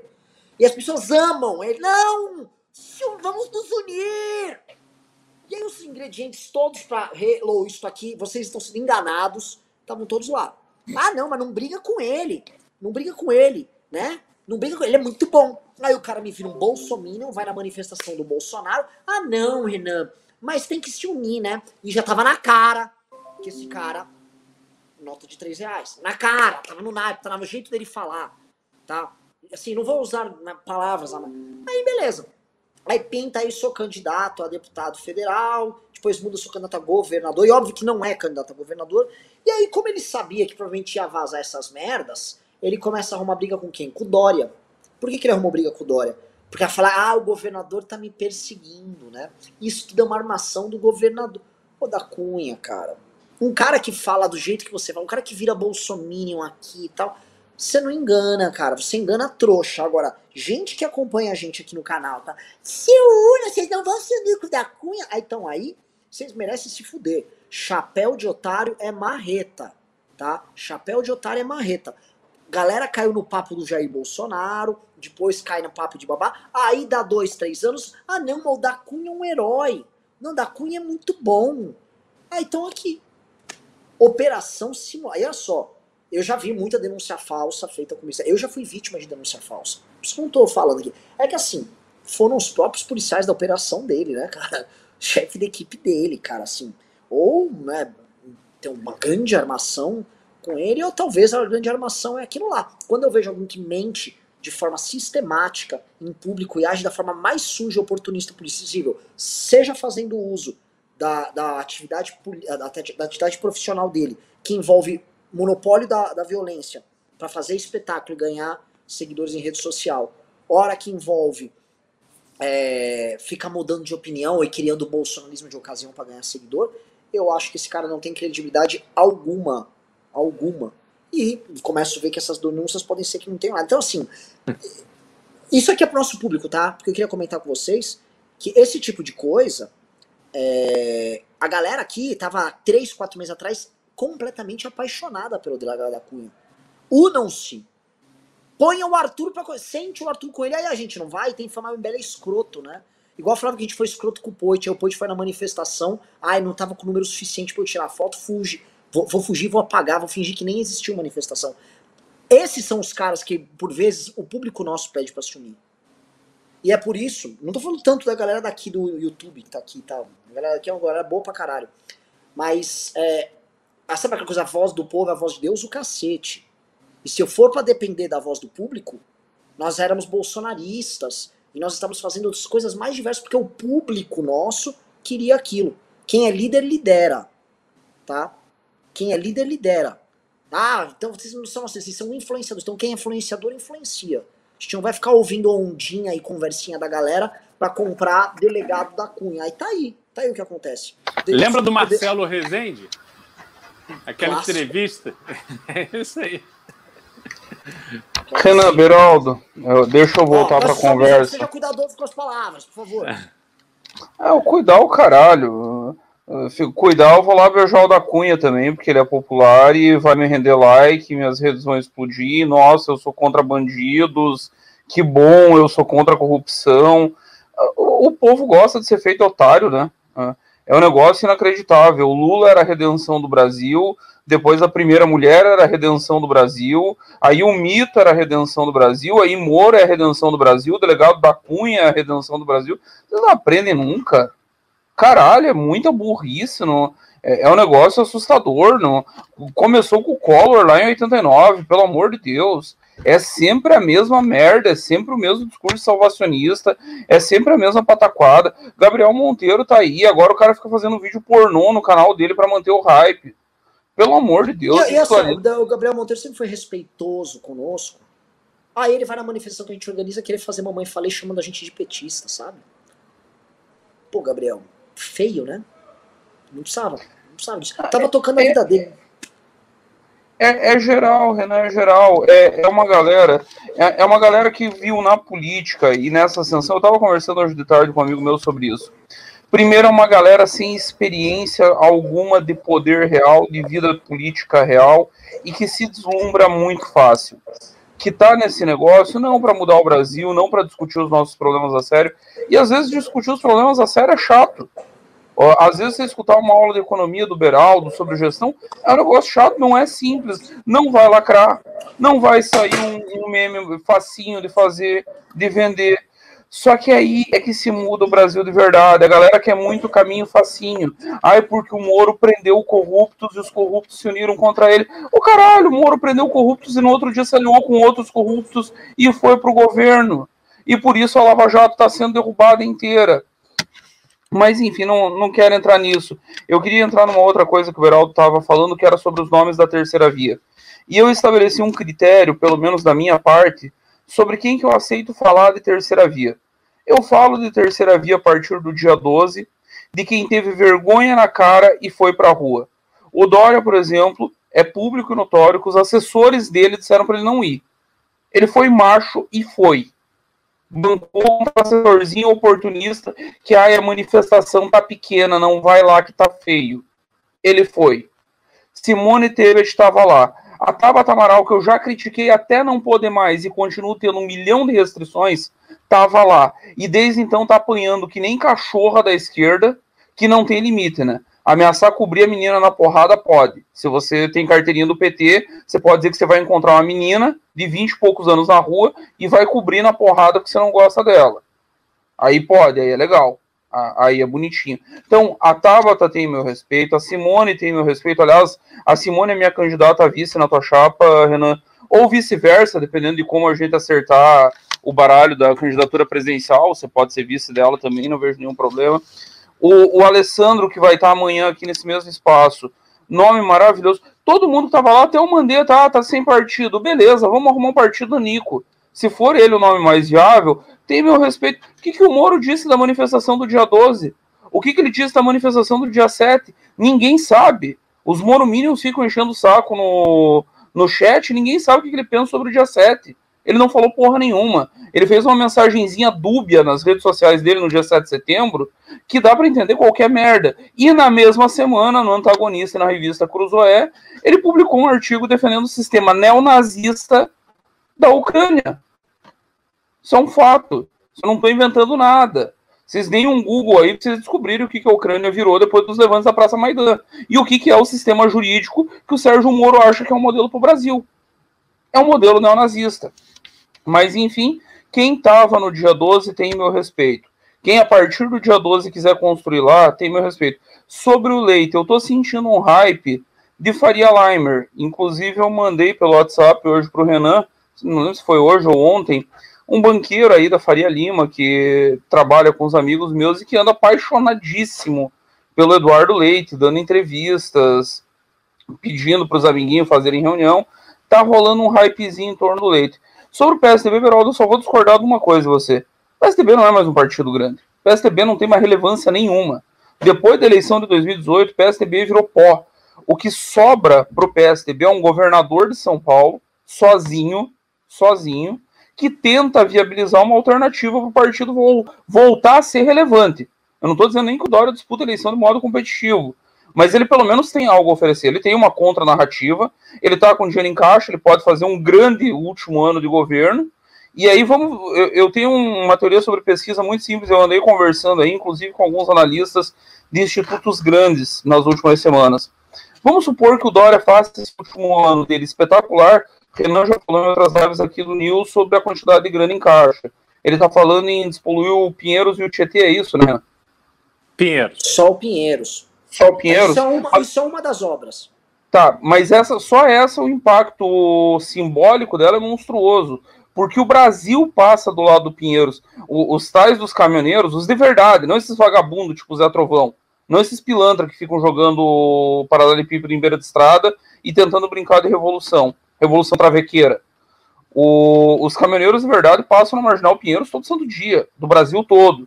Então isso tem um puto impacto simbólico. Aí vamos dizer que o Dória consiga 30% em São Paulo. Só em São Paulo. Isso fatalmente contamina parte do Paraná e parte de Minas Gerais. E aí nós temos um candidato competitivo.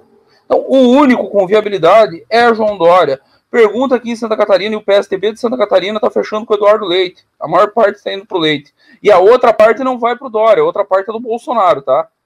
Isso é o lixo que o PSDB virou. É o caso do Aécio. O Aécio, todo mundo sabe que ele tá com o Bolsonaro, que ele vai com o Bolsonaro para eleição se o, se o Bolsonaro chegar até lá. E aí ele fica nessa putaria de bancar o leite só para espizinhar o Dória. E eu fico muito puto porque eu escutei da Ecistas o seguinte: ah, porque o PSDB paulista sacaneou o Aécio, agora ele só tá devolvendo. Filho da puta, ele fez 70% dos votos em São Paulo e perdeu no, no estado dele. Quem sacaneou quem? Filho da puta. É o mesmo filho da puta que sacaneou o MBL lá atrás, na, na marcha para Brasília, para entregar o, o, impeachment, e que tentou fechar a porta na cara do MBL e, e esvaziar o impeachment antes da hora. Então, o, o PSDB virou esse saco de gato, não vejo mais viabilidade nenhuma. Para mim, o, o, critério da verdade está no dia 12 do 9. E concordo com o Beraldo, tem que chamar novas manifestações. Eu sugeri para o Renan já, tem que chamar diálogo com, a, com os agentes que estavam lá no dia 12, inclusive agentes de esquerda como o PCdoB, que agiram com muita dignidade no processo todo, souberam manter o diálogo, foram legais, levaram as centrais sindicais deles, fizeram o possível. Agora tentar avançar a partir daí não recuar, não desistir, não, não retroceder, não precipitar e vencer. Eu acho que dá. Se não der agora, dá na urna o ano que vem. O importante é construir a unidade desses agentes e a unidade desses agentes vai se construir na prática, na luta cotidiana e não parar em nenhum momento. Enquanto isso, cada um toca o seu caminho. A Simone constrói a candidatura dela, o Alessandro a dele, o Mandetta dele, e vamos ver lá na frente, o Dória dele, e vamos ver lá na frente quem está melhor. E aí vamos todo mundo junto. Renan constrói a dele, nós, as bases estão fortes, a militância grita cada dia mais alto no Twitter, tá maravilhoso. O clamor, o clamor, o clamor tá me tirando da inércia, Bisoto. Vamos ver lá na frente. É, é, foda, o clamor tá me tirando da inércia, tá, tá pesado. Eu não esperava isso, mas também, assim, é, eu tinha falado agora há pouco que a voz de povo, do povo não é a voz de Deus, mas imagina, a voz do povo é a voz de Deus. Então o povo está clamando e eu vou ser obrigado a reagir. Eu fiz uma live ontem no meu Instagram, Renan. Você cuida para não cometer o mesmo erro. Eu falei umas 10 vezes, o pessoal vinha, não, você tem que ser candidato ano que vem. E eu repeti umas 10 vezes, eu odeio o povo. É um material maravilhoso. Eu odeio o povo, não quero me misturar com vocês. Eu adoro conversar assim na live, protegido. Eu tenho os meus amigos que eu gosto. Eu gosto de jantar com o Beraldo. E eu nem fui no restaurante português maravilhoso que ele disse que vai me levar ainda. Eu gosto de falar contigo, não gosto de povo. Eu só imagino isso usado numa campanha. Não cometa esse erro, por favor, meu presidente. Ó, oh, uh fazendo um momento pedido aqui para vocês. Pessoal, aumentou 300 reais de Pix, mas, pô, eu queria a metinha diária dos mil reais de Pix, pessoal. Por favor, peço para vocês com muito carinho para vocês mandarem suas perguntas via Pix. Respondendo sobre continuidade da, da mobilização, tá, ô, Bisoto? Sábado agora em São Paulo vai rolar um encontro com toda a militância que divulgou aqui em São Paulo, mas tá vindo gente de outros lugares, tá meio bizarro isso. Para debater, fazer uma espécie de uma assembleia com uma breja, tal, a banda vai fazer um ensaio sobre o que fazer. E todo mundo tá vindo, né? E a coisa tá vindo assim, já tem gente vindo com teses, né? Não, eu tenho algumas teses. E é legal, vamos agrupar a galera lá, vai, vai rolar um, um quebra-pau, vai rolar um debate. Eu vou escrever as minhas, quero fazer um caderno de teses igual eu fazia na época do PSTU. No mínimo 58 páginas de argumentos com definição teórica, tudo. E exigir a leitura na hora da assembleia. Vou ter que ler inteiro em voz alta e escutar. Puta, como. Olha, eu participava dos congressos da USP, velho. Era essas coisas. Não, tem que ler a tese sim! Me vai ler a tese sim! Brigavam, nossa senhora. Não era divertido, né? No final virava uma putaria. É, mas voltando. O, o, sábado então vai rolar isso aí, ó, isso é interno para militância. Agora, uma outra coisa que vai ter também um poder é, de deliberação praticamente é o Congresso do MBL, tá? Para vocês entenderem, o quarto, o, o quarto, sexto Congresso Nacional do MBL vai acontecer nos dias 19 e 20 de novembro em São Paulo. Vai ser estilo festival, a gente tá vendo avisando a cada live, mas se inscreva em mbl.org.br barra congresso. Por quê? Assim, vão ser 1.500 vagas na sexta, 1.500 vagas no sábado, vai ter preço especial. Gente, não é caro, tá? É um negócio barato tal. E vai ter assim, eu já vou até jogar aqui no ar, vai ter Temer, mas não é só Temer, vai ter debate para um certo cargo importante que vai ter eleições no ano que vem, não vou falar qual, pode ser que seja um debate para, sei lá, para senador, ou não, pode ser uma coisa um pouco maior. Então, assim, vai ter coisa grande e a gente está focando primeiro em quem é aluno da academia MBL, membros do MBL, claro, e os, o pessoal que nos acompanha aqui no News. Então, assim, se, se inscreva em mbl.org.br barra Congresso. Já se inscreve, a gente vai mandar o link, vai mandar tudo por lá. Quem é da Academia MBL já recebeu o link de compra. E a gente já vai, assim, antes de abrir para o público, a gente já vai esgotar todo mundo que a gente quer ver lá. Não que a gente não queira ver o resto das pessoas lá, mas a gente quer, assim, a gente exige que esteja lá. E aí depois vai abrir para o público e a galera compra e vamos que vamos, tá? Fiz um momento merchan. Só me coisa... esclarece uma coisa, Renan. O, o Temer vai participar da rave que vai rolar depois? Ele confirmou que vai ficar na baladinha com a Marcela? Eu Só acho mais importante. Eu acho. Acho mais importante de tudo. O Temer é um ser da noite, né? Nunca foi um ser diurno. Então o Temer, assim, acho natural, o habitat dele. Então, assim, é, é, eu ficaria surpreso dele não ficar acordado a noite inteira, né? Então, creio eu que o Temer vai, vai estar lá assim sem precisar fazer uso de substâncias que o mantenham acordado. Né? Isso não pode ter alho na alimentação que a gente vai colocar lá. Vou até avisar o pessoal que está fazendo cada produção. É, continuando aqui, que o, o debate está bom aqui, galera. É, avisando o pessoal, por favor, mandem suas perguntas através do Pix tá? O Pix nosso tá aqui embaixo, suporte.rombembele.org.br e manda já, cara. Deixa eu bater logo a porra da meta dos mil reais e, e não encher o saco de vocês. Eu quero, tem coisa, tem coisa importante para falar aqui, tá? É, Beraldo, você falou um ponto, tá? Eu vou voltar para a questão do delegado da Cunha, vou voltar para a questão Arthur, porque você falou um ponto que o governo do estado de São Paulo vai ter, assim, não importa quem seja o governador, ele vai ter que se apresentar como oposição do governo que está entrando. Primeiro, pela própria questão que existe uma certa dualidade entre o Estado de São Paulo e a Federação. É natural, existe uma tensão natural entre as duas, duas uh, entidades, os dois entes, na verdade. Mas, o, o, sabendo que o Lula é o provável próximo presidente da República, e o segundo, ainda que não tenha chance alguma, é o Bolsonaro, é, de qualquer forma, o governador de São, Paulo vai, de São Paulo vai ter que fazer oposição. O Alckmin já se abraçou com a Haddad, está todo todo, né? O Rodrigo Garcia é um cara de composição, nunca é foi um cara de oposição. O quem mais nós temos ali? O Haddad e o Boulos querem fazer a dobradinha ali para ganhar, se possível, e se ganhar o Lula ser o presidente, Lula é o provável presidente, ter a primeira vez o PT no governo federal, e em vez de ter o balanço, né, assim, o contrapeso é, entre os entes federativos vindo de São Paulo, ele ter São Paulo como aliado ali. Aí muita coisa que as pessoas jamais imaginavam que poderiam andar, passou a andar. Inclusive em termos orçamentários, né, a gente sabe muito bem como o PSDB sempre operou São Paulo, em termos orçamentários para campanhas, o PT arrasa todos os seus adversários políticos e a gente vai começar a ver um processo talvez de hegemonia petista. Lula ganhar uma coisa, Lula ganhar e levar São Paulo é outra ganhar as duas, nós caminhamos por uma chavização de fato e no voto. Sem nenhum tipo de agressão, sem nenhum tipo de força, Sim. sem tropa na rua, sem nada. No voto e na grana. Porque vai Sim. ser trator. Sim, é, é, é, é, o Bisoto já chegou. Só falta chegar um, um ponto que eu colocar aqui, Bisoto. Já vou passar para vocês nisso. Tá? É, de certa maneira, para impedir uma concentração de poder absoluta na mão do PT, que vai estar com a imprensa uma manteiga, uma seda, vai estar com um cenário político todo construído para ele governar numa boa. O Lula chega lá governando sussa.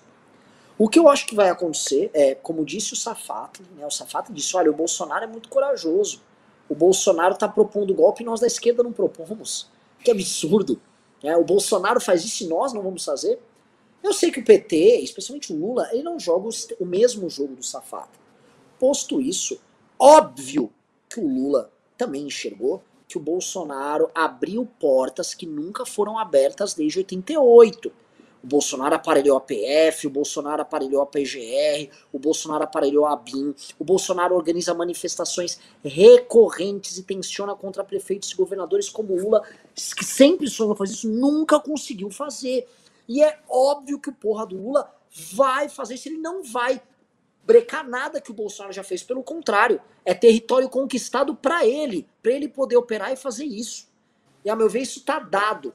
E a meu ver o papel do próximo governador do estado de São Paulo é muito mais governar o Brasil através da oposição do que governar até o estado de São Paulo. E você levantou, Beraldo, esse papel oposicionista que vai ter que ter o governador do estado de São Paulo. E o único que está propondo isso é o porra do, do Arthur. E quando eu falo Arthur, não falo só o Arthur. Eu falo o grupo político que tem você, que já é uma peça fundamental nesse time, o Rene, o Arthur, o Kim Kataguiri, que é a porra do melhor deputado federal do Brasil, O Rubinho Nunes, que é o melhor vereador do município de São Paulo e que já é uma figura federal, independente de qualquer coisa. Uma Adelaide que articulou manifestações que vem pra rua. Todo o resto do time que nós temos. Ou seja, esse time é o time que vem fazendo alerta e é um time que tem chances reais de fazer um barulho real. Será que o Paulista entendeu esse papel ou ainda não? Porque ainda assim, não. O cenário é complicado. É. Não, o cenário é complicado. É, pela dependência que a gente tem do governo federal ainda hoje, e talvez um pouco de dificuldade, até pela questão da pandemia, do governo estadual se, é, é, se apropriar de determinados segmentos que são fruto da atuação do governo estadual, como o agronegócio, por exemplo, essa é uma pauta que o, o se abraçou com o Bolsonaro e o Bolsonaro né, passa ali música para ouvido, os ouvidos deles, sobretudo a questão do câmbio. Obviamente, a gente é, sai dessa pandemia com um mercado de commodities muito aquecido, a gente tem câmbio muito alto em razão da incompetência do governo federal, e essa turma toda, o, o, os, os, proprietários, né, os empresários dessa área, nadando de braçada. É, obviamente, para eles, eles vão abraçar o Bolsonaro e vão é, abraçariam Lula ou a Dilma ou qualquer outro que estivesse ali fazendo esse papel de dar dinheiro para eles. Mesma, mesma coisa o pessoal da construção civil. É, e a gente tem que lembrar que esses segmentos todos têm um impacto muito grande na Faria Lima. Esse pessoal que está ganhando dinheiro, então para eles está ótimo, entendeu? É, é, o, o patrão está ótimo, não é que ele está passando também esse lucro para o empregado. Né? Você tem aquela, aquela, aquela, aquele topo ali pequenininho da pirâmide que tem bônus, etc., mas a massa de trabalhadores, o peão que está levantando o prédio, o cara que está operando a escavadeira ali para fazer a fundação, não, esse cara tá. Porra, o salário dele não aumentou, tem muito mais gente querendo o emprego dele agora, e quando ele vai ao mercado é um show de horror. Né? Então, o papel do próximo governador de São Paulo ele tem que ser muito no sentido de é, tomar conta do que a gente tem aqui no Estado, como eu falei, para diminuir esta dependência do governo federal, mas também para que a gente tenha mais controle sobre o que está acontecendo no Estado. A gente não pode correr o risco de um, um bando de maluco abraçado com Bolsonaro resolva fechar as estradas como aconteceu em Santa Catarina. É, isso, isso é uma temeridade, porque você impacta a vida do Estado como um todo. Então você tem lá as indústrias de cerâmica de Santa Catarina que estão bombando de vender porque a construção em vários lugares do país está a mil por hora. Porra, aí bloqueia a estrada, o cara não consegue mandar é, é, é, é cerâmica para as obras do Brasil todo. Porra, não dá para ser assim. Você impacta o, o, o faturamento, o, o, recolhimento de impostos do país, do, do, do, Estado. Você impacta o orçamento do Estado, você impacta a vida das pessoas, você impacta a vida do, dos motoristas. Enfim, você causa um caos local. Então, essas rédeas têm que estar mais no controle do governador. A gente sempre teve aqui, no, no, por muito tempo, a gente teve no governo do Estado o PSDB, que é um, um partido que administrou São Paulo de forma a, a fazer avanços importantes, mas ele tem, por exemplo, é, um dos fundamentos do, do, liberalismo, e a gente está falando de antes do liberalismo ser, ser colocado, nessa palavra existir, mas se você olhar a obra de John Locke, o que ele fala é que a propriedade, a sua propriedade é algo em que você colocou o trabalho. Então, isso é um conceito lá inicial, fundamento que deu é, base para a existência do liberalismo. Aí, quando a gente vem para São Paulo, pega a, a, estrada que vai aqui do, do estado de São Paulo. A maior parte delas foi o governo que fez. O governo que fez com o nosso dinheiro. Né? A gente mora aqui, que banca, o governo constrói a estrada. Aí o governo vai, licita essa, essa estrada, mas não num conceito de dizer o seguinte, meu amigo, isto aqui é meu, porque eu pus o trabalho aqui. Lembra do conceito lá inicial? Trabalho. Então, eu trabalhei, eu peguei o meu dinheiro, eu Estado, construí essa estrada. O que, que você faz melhor do que eu? Você toma conta dela melhor, você dá melhor manutenção, você torna ela mais eficiente, mais segura, etc. Então, eu vou te contratar para você fazer este trabalho que você desempenha melhor do que eu. Mas o conceito não é esse. O conceito é: eles pegaram as estradas, venderam a estrada para iniciativa privada, e aí a gente que pagou para construir agora paga 30 reais de pedágio para ir para a praia. Pô, isso é um puta do absurdo. Então, as coisas, assim, ah, liberalismo é, é, privatização. Como diria Ciro Gomes, espera lá um pouquinho. Vamos entender, é privatização sim, mas de que forma? Como? Porque, no fim, isso tem que ser para benefício da população. O papel do Estado é esse. O papel do Estado é não atrapalhar o desenvolvimento da população e naquilo que ele tem que fazer de obras de infraestrutura, ele tem que fazer para o benefício da população. Meu irmão, se o cara trabalha em Santos e mora na capital e o cara todo dia tem que pagar 30 reais de pedágio, pô, não há salário que satisfaça esse trabalhador. Porque o custo de operação dele é absurdo. Mesmo para andar 60 quilômetros. Entendeu? Então, essa, é, este conceito todo ele tem que ser revisto. E o Estado de São Paulo ele tem que se modernizar e as relações da iniciativa privada com o Estado elas têm que se modernizar no conceito de que o que é de São Paulo é de São Paulo e é a favor do povo de São Paulo. Então, porra, não dá para ficar pegar os amigos para os amigos virarem bilionários às custas do que o Estado já fez. Porra, porque aí é moleza. Agora, o que, que eu acho que tem que fazer? Vamos pegar o Vale do Ribeiro, que é a área mais pobre do Estado, estou dando um exemplo. Tem uma costa totalmente inexplorada, não desenvolvida. Vamos pegar o Vale do Ribeira e vamos fazer ali um polo de energia para o Estado, com refinaria, com termoelétrica e cacete. A gente vai fazer ali uma, uma base de, de atracação de, de navios para trazer petróleo do pré-sal, pegar esse gás que está sendo reinjetado, a gente construir gasoduto para lá, alimentar essas termoelétricas, alimentar essas refinarias e o Estado de São Paulo ser autossuficiente. Porque aí a gente cria ali um polo de refinarias, por exemplo, a gente vai gerar em São Paulo algo que não existirá no Brasil, que é a concorrência na produção de combustível. Por que, que o combustível está caro? Porque na hora que eu vou lá para Santa Catarina e faço a licitação para privatizar a, a, a, refinaria, só tem aquela refinaria. Então, eu estou entregando um monopólio que é da Petrobras, que é do Estado, entregando para um privado ter o um monopólio da produção de combustível em Santa Catarina porque a próxima refinaria, que é no Paraná, o custo do frete não compete com aquele cara.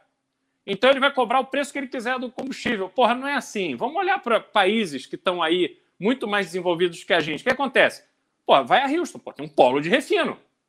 Tem 100 refinarias fazendo o mesmo produto, centenas de quilômetros de, de oleoduto pelos Estados Unidos inteiro, acesso ao mar para poder distribuir aquilo em outros lugares. Aí você tem concorrência. Aí a gente vai parar com esse papo furado do Bolsonaro de que ah, eu fiz o meu papel, eu mandei a Petrobras diminuir o preço, então se estão cobrando caro é culpa do governador. Porra, é, é, é de uma desinformação absurda. Então, assim, iniciativas desse ponto vão dar a São Paulo a força necessária para ser uma oposição de fato, porque senão o que vai acontecer, a gente vai ter que ficar de joelho. Porque a gente está aqui com pires na mão, para tocar o Estado. E a gente é tão frágil nisso que aí você começa a cooptar determinados setores. Entendeu? Ah, a, a, o governo federal tem, vai dar um incentivo para a indústria automotiva, como a Dilma fez.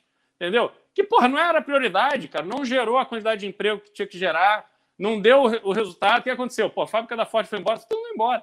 Entendeu? Não é assim que faz. Não dá para o cara lá de Brasília é, começar a tomar decisão que impacta a nossa vida aqui em São Paulo, em Santa Catarina, no Rio Grande do Sul. A gente tem que ter a rédea disso. Então, o trabalho que a gente precisa fazer de propostas para essa eleição de 2022 é exatamente essa, é nesse sentido. Entendeu? É, é, é romper essa mesmice do PSDB para que a gente consiga dar a São Paulo a força que de fato ela tem, o São Paulo tem.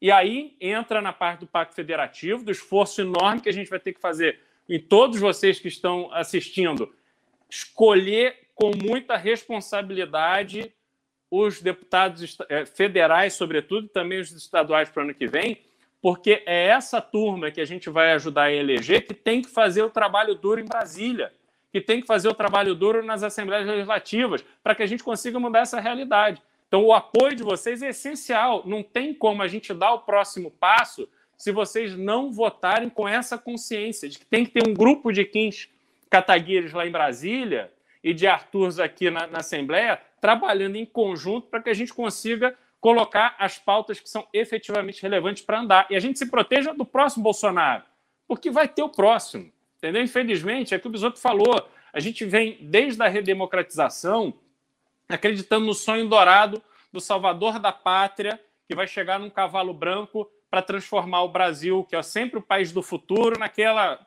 Porra, isso não vai acontecer, mas a gente tende a acreditar em dar cunhas da vida. Entendeu? Então, não dá. A gente tem é que, pelo menos, ter essas rédeas para correr menos risco quando o próximo maluco chegar. Olha, excelente. Quer comentar? Bisoto já quer ir pro Pix. Eu quero comentar assim, eu, eu quero comentar assim, Renan, só alguns pontos o, o agro está muito fechado com o Jair, mas já esteve mais. E a greve dos caminhoneiros ali, a tentativa de greve dos caminhoneiros, que nunca foi uma greve dos caminhoneiros, foi uma greve de arruaceiros vagabundos organizados por três vagabundos, basicamente. O tal do Zé Trovão, o Sérgio Reis e tinha um outro vagabundo lá que eu não lembro o nome. Isso gerou um desgaste tremendo do Bolsonaro, tanto no agro quanto no, quanto no setor industrial. E eu vejo isso aqui em Santa Catarina. Semana passada, Renan, o, o pessoal até no começo do, da live comentou ali no chat que eu tô com uma cara cansada.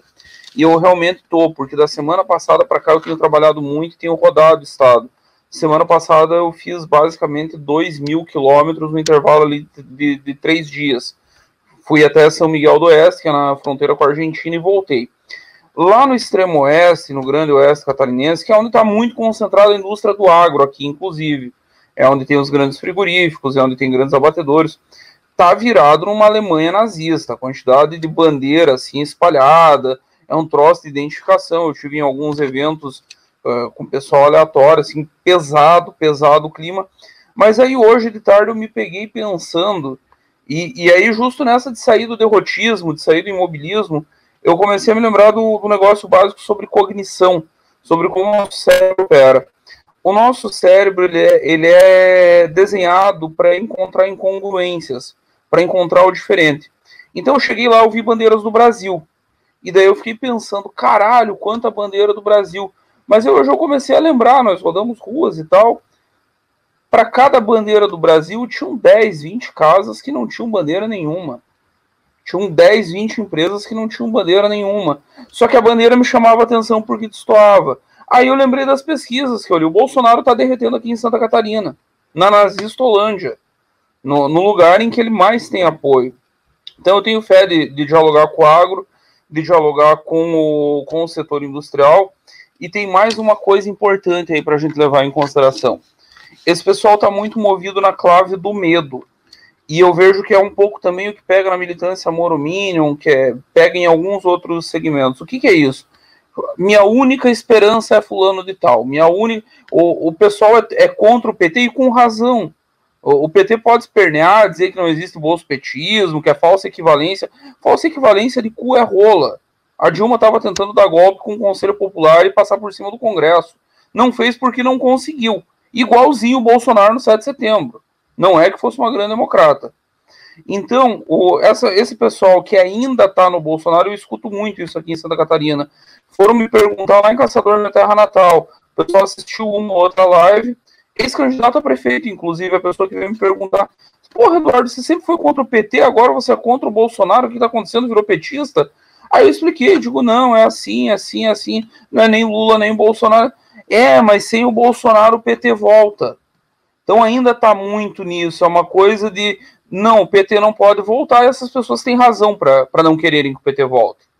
Algo que o PT nega, mas eles têm as suas razões para não quererem Lula na presidência. Aliás, nós tratamos uma aqui. Um Lula e Boulos, por exemplo, uma dobradinha Lula e Boulos, que o Boulos ganha o governo de São Paulo, e nós temos a chavização do Brasil. O caminho é muito rápido. Perguntem aí nos grotões do Brasil, vou dar um exemplo, Pará. Perguntem lá no Pará como é que o PT operou os municípios enquanto Lula era presidente, enquanto Dilma era presidente. O município que tentava resistir um pouquinho, eles descarregavam um caminhão de dinheiro em vereador e davam um jeito de ganhar a eleição seguinte. Fizeram isso em 2004, fizeram isso em 2008, e aí ganha eleição de prefeito, vai eleger deputado, elegeu o deputado, daqui a pouco faz o governador. Eles são hegemonistas. Eles não dialogam nem dentro da esquerda, quanto mais com outras forças. Então nós temos que ir fazendo esse diálogo com calma, com paciência, mostrando que há outro caminho sim, mostrando que dá para ganhar dele sim, mostrando que o, o, o Brasil não está condenado eternamente, não existe um decreto divino que diga, ó, vocês vão ter que escolher entre um bosta populista fascista e um bosta populista comunista. E com calma, com o tempo, a gente vai construir isso e vai conseguir chegar lá. Mas também concordo com os dois, acho que o, o principal no momento é nós elegermos grandes bancadas em todo o Brasil, é fazer 15 Arturs por todo o Brasil, Beraldos, levar essa gente para postos de mando com a palavra mandato diz tudo, é, em posição de poder mandar, e devagarzinho a gente vai corrigindo o caminho aqui no Brasil. Podemos ir para os Pix, Renan Santos. Vamos aos Pix após esta breve análise maravilhosa de bisoteira da massa. Tá? Eu vou fazer o seguinte, pessoal. Ó, dá um segundo, atenção. Eu vou. É, estamos com 545 reais de Pix. E para presentear, assim, esse aqui é o livro nosso, como um grupo de Estados derrubou a presidente, conta a história do impeachment da Dilma Rousseff. É um belo livro, até porque eu, eu sou um dos autores do livro, outro é o Kim. Esse aqui já veio autografado pelo Kim, tá? Mas eu vou autografar junto e nós vamos fazer um leilão no Pix, tá? A, a, o lance inicial é de 100 reais, então nós vamos lendo aqui, e aí eu, eu o cara que ganhou, eu já vou fazer a, a dedicatória para ele, e aí a pessoa vai ganhar o, o livro aqui nosso, tá? É um be assim, quem assistiu o filme não vai ter golpe. Leia o livro que, cara, modéstia à parte, é bem, bem legal. É, então vou ler aqui os pics, vamos lá. O Rafael Barruim disse: Beraldo falando sobre crise energética, o Renan interrompe para falar do da Cunha. Por isso esse programa é a melhor parte do meu dia.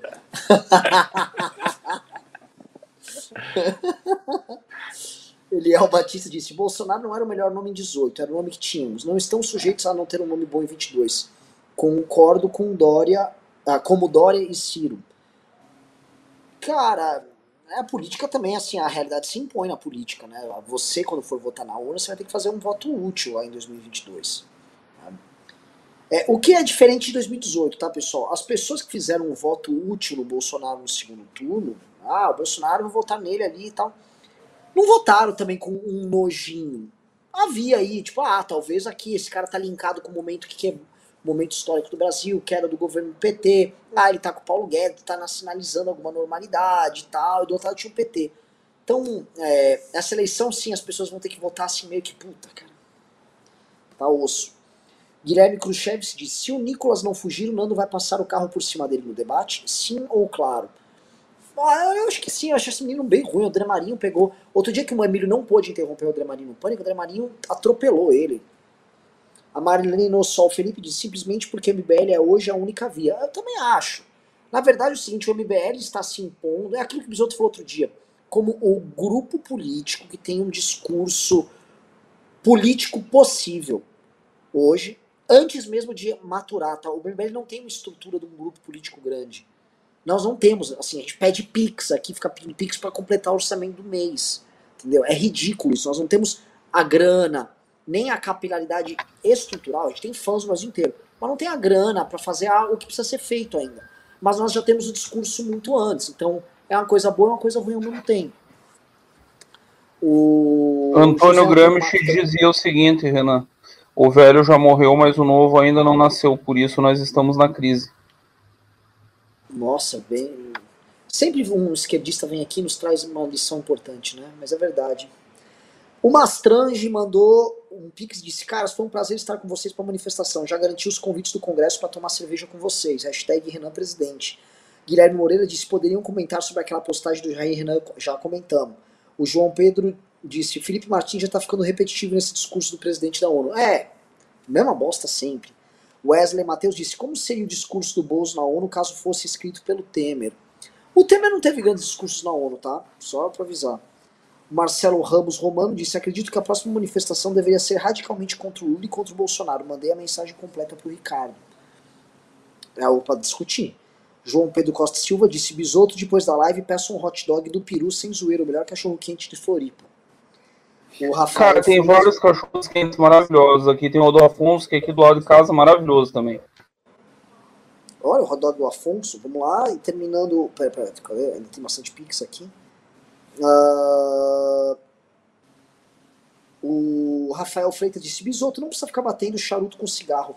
A cinza segura muito mais tempo e ajuda a regular a queima. Pode deixar ele com uns 2 a 3 centímetros. O charuto me dá um sono do caralho. Ou eu interrompia ele, eu ia pegar no sono no meio da live. O Pablo Alves disse: Bisoto é o melhor twitteiro do movimento. O caso da picanha vai fazer o Paraná, o, o presidente perder a popularidade no Sul? Feio. Cara, ele devia perder a popularidade no mundo. Ele devia desaparecer do mundo depois desse troço. Todo mundo sabe que não se come carne bem passada. Pelo amor de Deus, que planeta vocês vivem. Ainda mais picanha, uma carne de primeira. Na crise que o mundo tá vivendo, na crise que o Brasil tá vivendo, não dá nem pra comer carne direito. Esse idiota vai lá e manda passar bem a picanha. Puta que pariu. Não, assim, e a picanha não é uma das carnes mais saborosas, a carne da picanha. Ele tem a melhor gordura do boi. Mas a carne em si, o valor dela é que ela, ela é muito irrigada, ela tem muito líquido. Então a beleza da picanha ser mal passada é que ela vai ser extremamente suculenta. Aí me vai, o cara pega qual a principal característica da picanha? É essa? Ah, então seca ela pra mim, deixa ela dura pra mim, por favor. Não, tudo bem. Isso é coisa de um cara que não sabe o que tá fazendo. O Bolsonaro pedindo picanha é igual o Bolsonaro administrando o país. O, o Abel Monar disse Bisoto Lacerda. Bisoto Lacerda. Cadê? Cara, um monte de pix pro livro, Bisoto. Bisoto Lacerda, a gauchada tá fechada com o Eduardo contra o Dória aí no sul? Aparentemente sim, né? Paraná não. Cara, cara, eu não sei o Paraná. Eu tô achando um negócio engraçado. Eu tenho um amigo que ele é bolsonarista raiz, Ruth, e ele tá apaixonado pelo leite. Eu tô tentando entender esse fenômeno. É um fenômeno estranho que tá acontecendo aqui na região. Às vezes o ódio do Dória, né, faz coisas. O Rafael Martins disse: governo de São Paulo como agente nacional não cola. Qual o diagnóstico do Arthur para os problemas de São Paulo e as propostas? Rafael, olha só, uma coisa são as propostas, mas a gente está falando aqui de política interna em termos bras- brasileiros. O governo de São Paulo serviu do governo PT, mesmo com governadores que não eram exatamente expressões políticas corajosas como o Alckmin e o Serra, eles foram um contraponto necessário para o PT.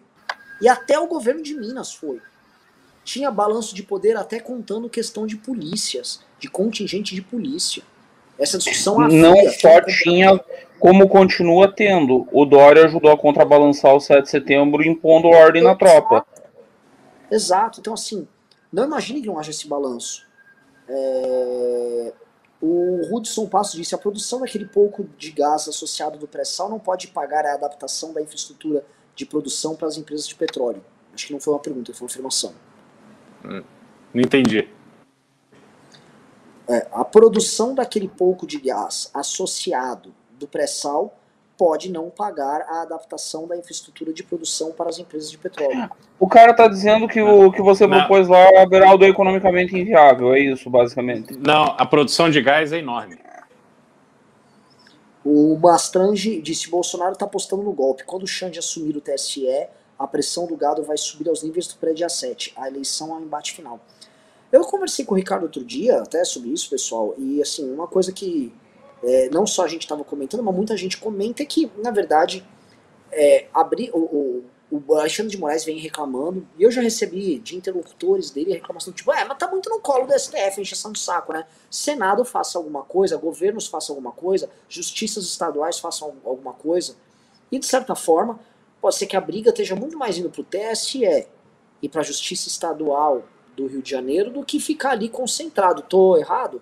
Porque isso até, vamos dizer, pss, tira um pouco a pressão ali do, do STF como o inimigo óbvio. Eu aprendi, eu aprendi muito isso com o Beraldo e na leitura que ele deu do, do Salomão ali no Rio de Janeiro.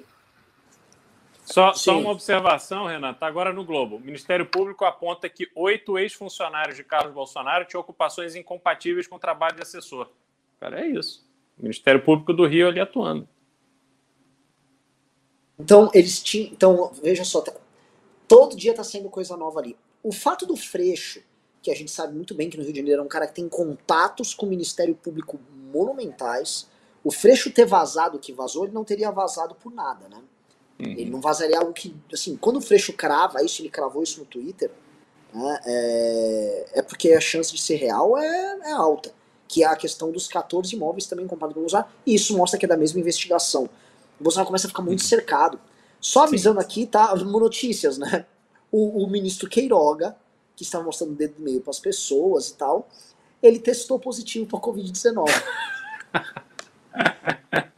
é, é foda. E, é, ó, é a segunda viagem do Bolsonaro que vai voltar para o Brasil cheio de gente com Covid.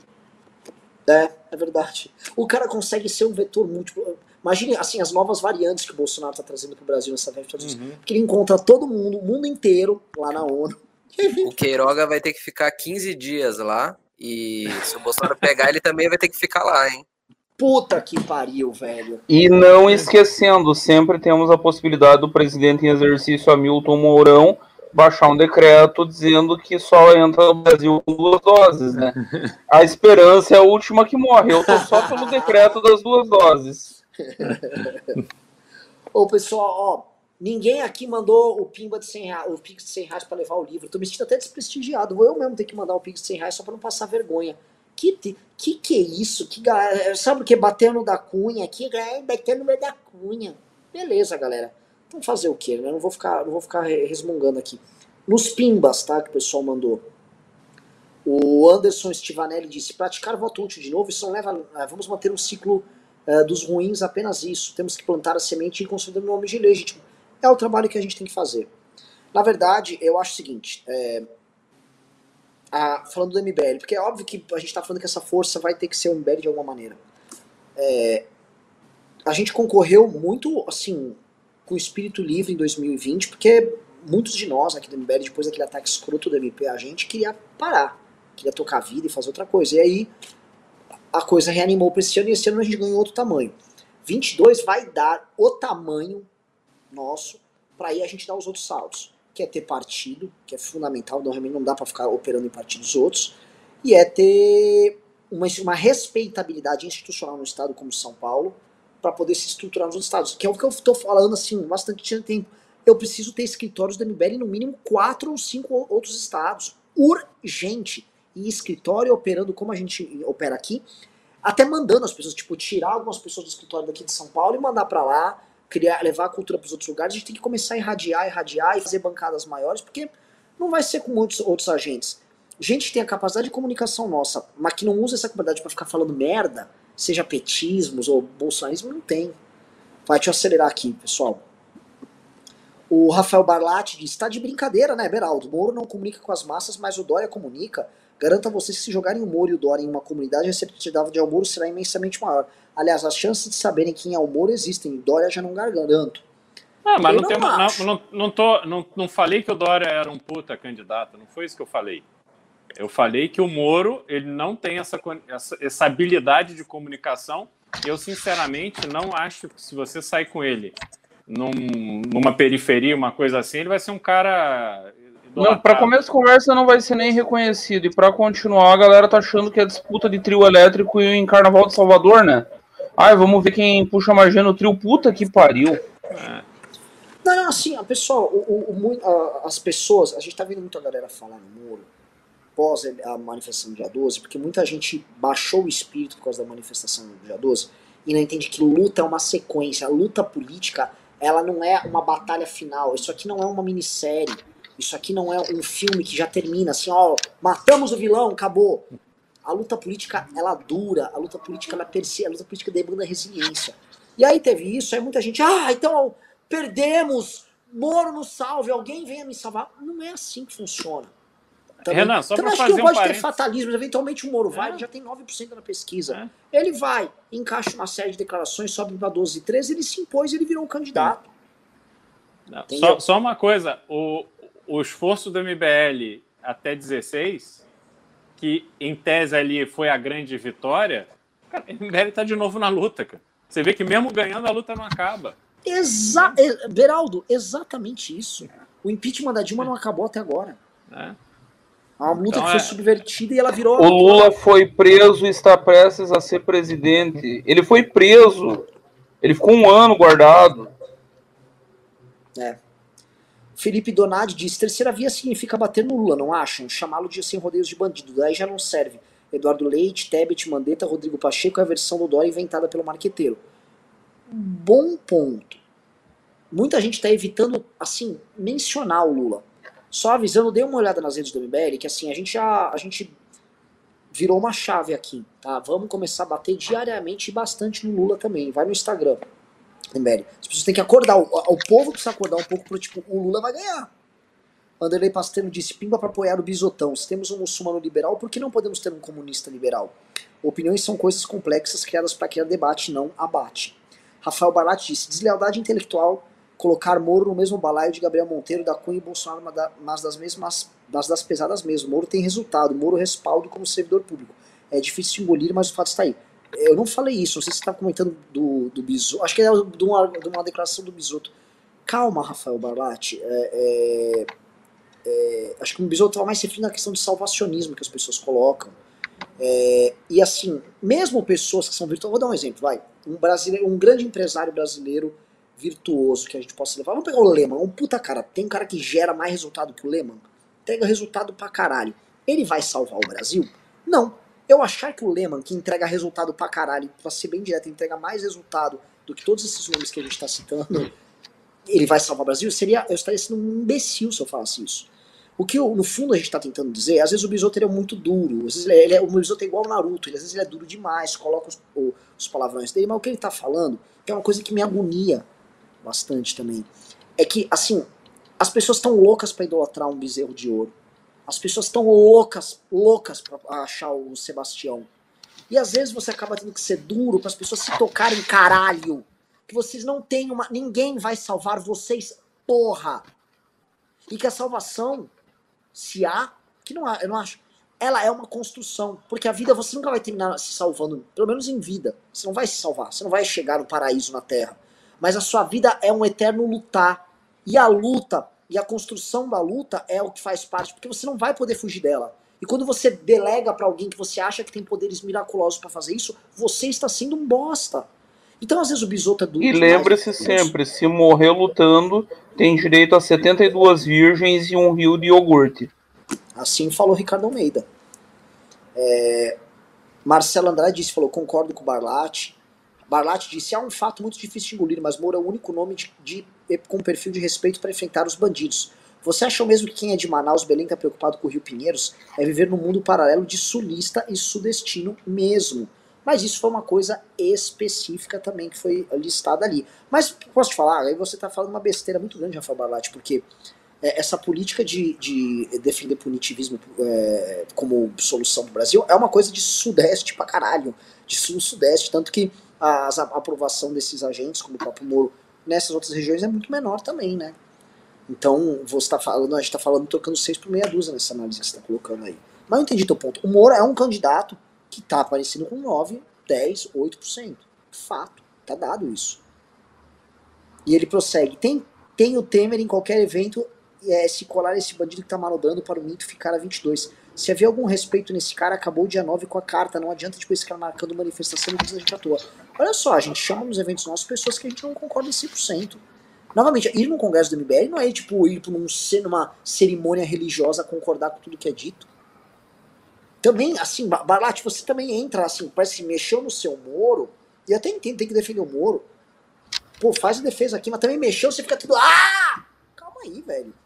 Chamamos o Temer, a gente chamou o Fernando Henrique também. Adoro, quero confirmar o Fernando Henrique pra levar ele lá. E se a gente chamar o Moro? Porque a gente chamou o Moro, tá? Eu quero que o Moro vá no Congresso também do MBL. E se o Moro for? Aí, como é que fica? Vai ser Ô, Renan, se o Moro for. Renan, parênteses rápido, a Rosângela Biondo tá ali no chat desesperada, pedindo para você ler o pix dela. Ela já mandou mensagem 10 vezes. Rosângela Biondo? Deixa eu ver aqui. Deixa eu ver o nome dela. Será que ela mandou no. Deve ter sido no, super, no superchat. Rosângela Biondo de Oliveira. O Eder, o Eder Gilson mandou um pix de 100 reais, o único do livro, e disse: Renan, meu presidente, como estão as pesquisas para o governo de São Paulo? Temos novidades com o Arthur? Está bagunçado porque o cenário de 2022, ninguém faz a pesquisa, que é um cenário que muito provavelmente não tem o Alckmin, e não tem Márcio França, não tem Tarcísio, é um cenário muito mais reduzido, e aí a gente não sabe como é que tá. Renan, uh... só deixa eu fazer um comentário rápido da pesquisa de São Paulo. Lembrando que o Arthur saiu de 1 em São Paulo e fez 10. É óbvio que isso não tem cientificidade nenhuma, é só um comentáriozinho rápido aqui se aplicar mesmo o crescimento exponencial, o Arthur vai a 40. Eu acho que ele é favorito a vencer em primeiro turno. Ele tá com quatro, num cenário que tem 38 candidatos que É, não vão ser, isso que você mais falou. próximo da realidade ele tinha cinco. Mas é, as coisas vão mudar muito, porque assim, o candidato que vai pegar a maior parte dos votos do Alckmin vai ser o Rodrigo Garcia. Então, que os dois caras, os dois caras que podem muito crescer é o o Arthur e o Rodrigo Garcia. A esquerda já tá com muito voto consolidado. O Boulos e o Haddad ambos têm mais de 15%. Então, estouradaços lá na frente. O Haddad não é candidato, ele vai pro Senado, provavelmente. Será? Eu não. acredito que o preço, o preço pro Lula enquadrar o PSOL é entregar a cabeça pro Boulos em São Paulo. É o único jeito dele enquadrar o PSOL hoje. E perder a chance de ganhar o governo do estado de São Paulo? É do jogo e o Lula pensa no Lula, em primeiro lugar. Em segundo, ele pensa no Lula. Em terceiro, ele pensa no Lula. Em quarto lugar, se der tempo, ele pensa na família. Bom, vamos lá, vamos ler aqui mais alguns pimbas. Ó, pessoal, não, não chega a mil reais. Não... Tô, tô, tô chateadão com a galera. Vamos lá. Ah, mas vamos terminar, porque já temos bastante tempo aqui, vocês estão cansados. Ah, a Estela Mann disse: acreditam nas artes para chamar a galera pra luta, como literatura música? Sim, a gente tá já usa- vai usar agora. Ah, bom, aqui eu tô, eu tô leiloando um livro. A galera de tarde gastou 500 reais num leilão pra uma camiseta, mas pra um livro a galera não se. Né? Vocês veem que. é, Não tô falando que isso é uma obra de arte, mas tô falando que. é, Deixa eu contribuir nisso, Renan. Você sabe quem que foi o primeiro alfabetizador do Brasil? Que fez a primeira alfabetização aqui? Padre José Anchieta, aí Sim. em São Paulo. E sabe no que, que era baseado o método de alfabetização do Padre Anchieta? Hum. música, cantos. Ele descobriu que os indígenas tinham mais facilidade de serem alfabetizados através de cantorias. A gênese do cancioneiro popular brasileiro está no Padre Anchieta. Caralho, não sabia não. Fabuloso. Então, as artes são uma ferramenta poderosíssima de educação. Assistam, não vai ter golpe. E mandem um pix de 150 para bater o de 100. Depois mandem um de 200. E vamos comprar o livro, galera. É importante. Finalizando aqui, o Maelawa disse: qual é a nossa estratégia eleitoral para o Arthur ano que vem? Precisamos dar um boost na imagem do nosso rapaz, fazer oposição ao Bolsonaro, Boulos, Dória, apresentando nossas propostas. A demanda eleitoral em geral agora é estabilidade. O Kilio Bel disse: grande liberal de quando o Arthur vai começar a recrutar voluntários para a campanha de governador. Quero trabalhar até ficar com bolhas nos pés como os adesivaços. Mesmo vale para a campanha do Renan, o meu presidente. E por último, o Rafael Barlatti falou: claro, chama o Temer lá e depois fica convocando manifestaçãozinha para todos nós participarmos. Aí esse bandido Temer por trás começa a desmoralizar tudo, dando um ar de pacificação e esfriar o impeachment que foi feito. É achar que a militância é besta. Não, Rafael Barlatti, não é achar que ninguém é besta. A gente já chamou várias. Na própria manifestação tinha gente que já processou. Eu tinha processo contra o Tico, o Tico tem processo contra a gente. Um ato político e uma ação política de frente ampla demanda chamar pessoas que são inimigas. E um congresso como o do MBL, que pretende colocar gente para debater, vai ter que fazer isso. Agora, assim, você tá numa outra pegada nossa, e não é de agora, tá? Que a gente tá com essa pegada de conversar e botar gente diferente há bastante tempo, no mínimo desde 2019. Então, enfim, aí não vá. Agora, bom, enfim, Beraldo, time, campanha, Arthur, o que, que você tem a colocar aí? É, não, só fazer uma observação. É, eu quero ver alguém debater impeachment a sério e criar uma equação para fazer o impeachment sem apoio do PMDB.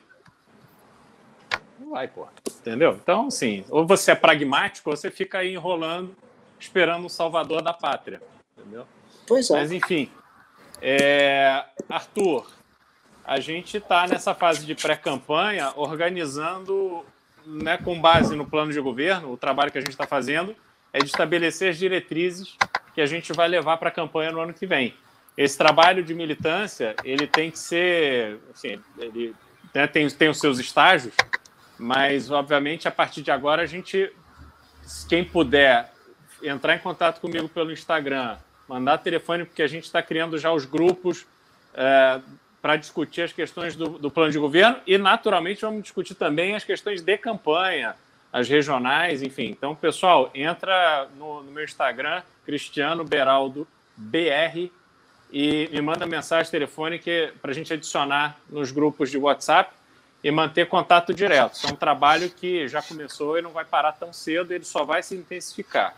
Mas a expectativa é muito, muito grande. É, essa vitória no primeiro turno do que o Bisoto previu, a gente vai trabalhar para que ela aconteça, mas se ela não acontecer, não tem problema, que vai ter muito gás aí para a gente ganhar no segundo.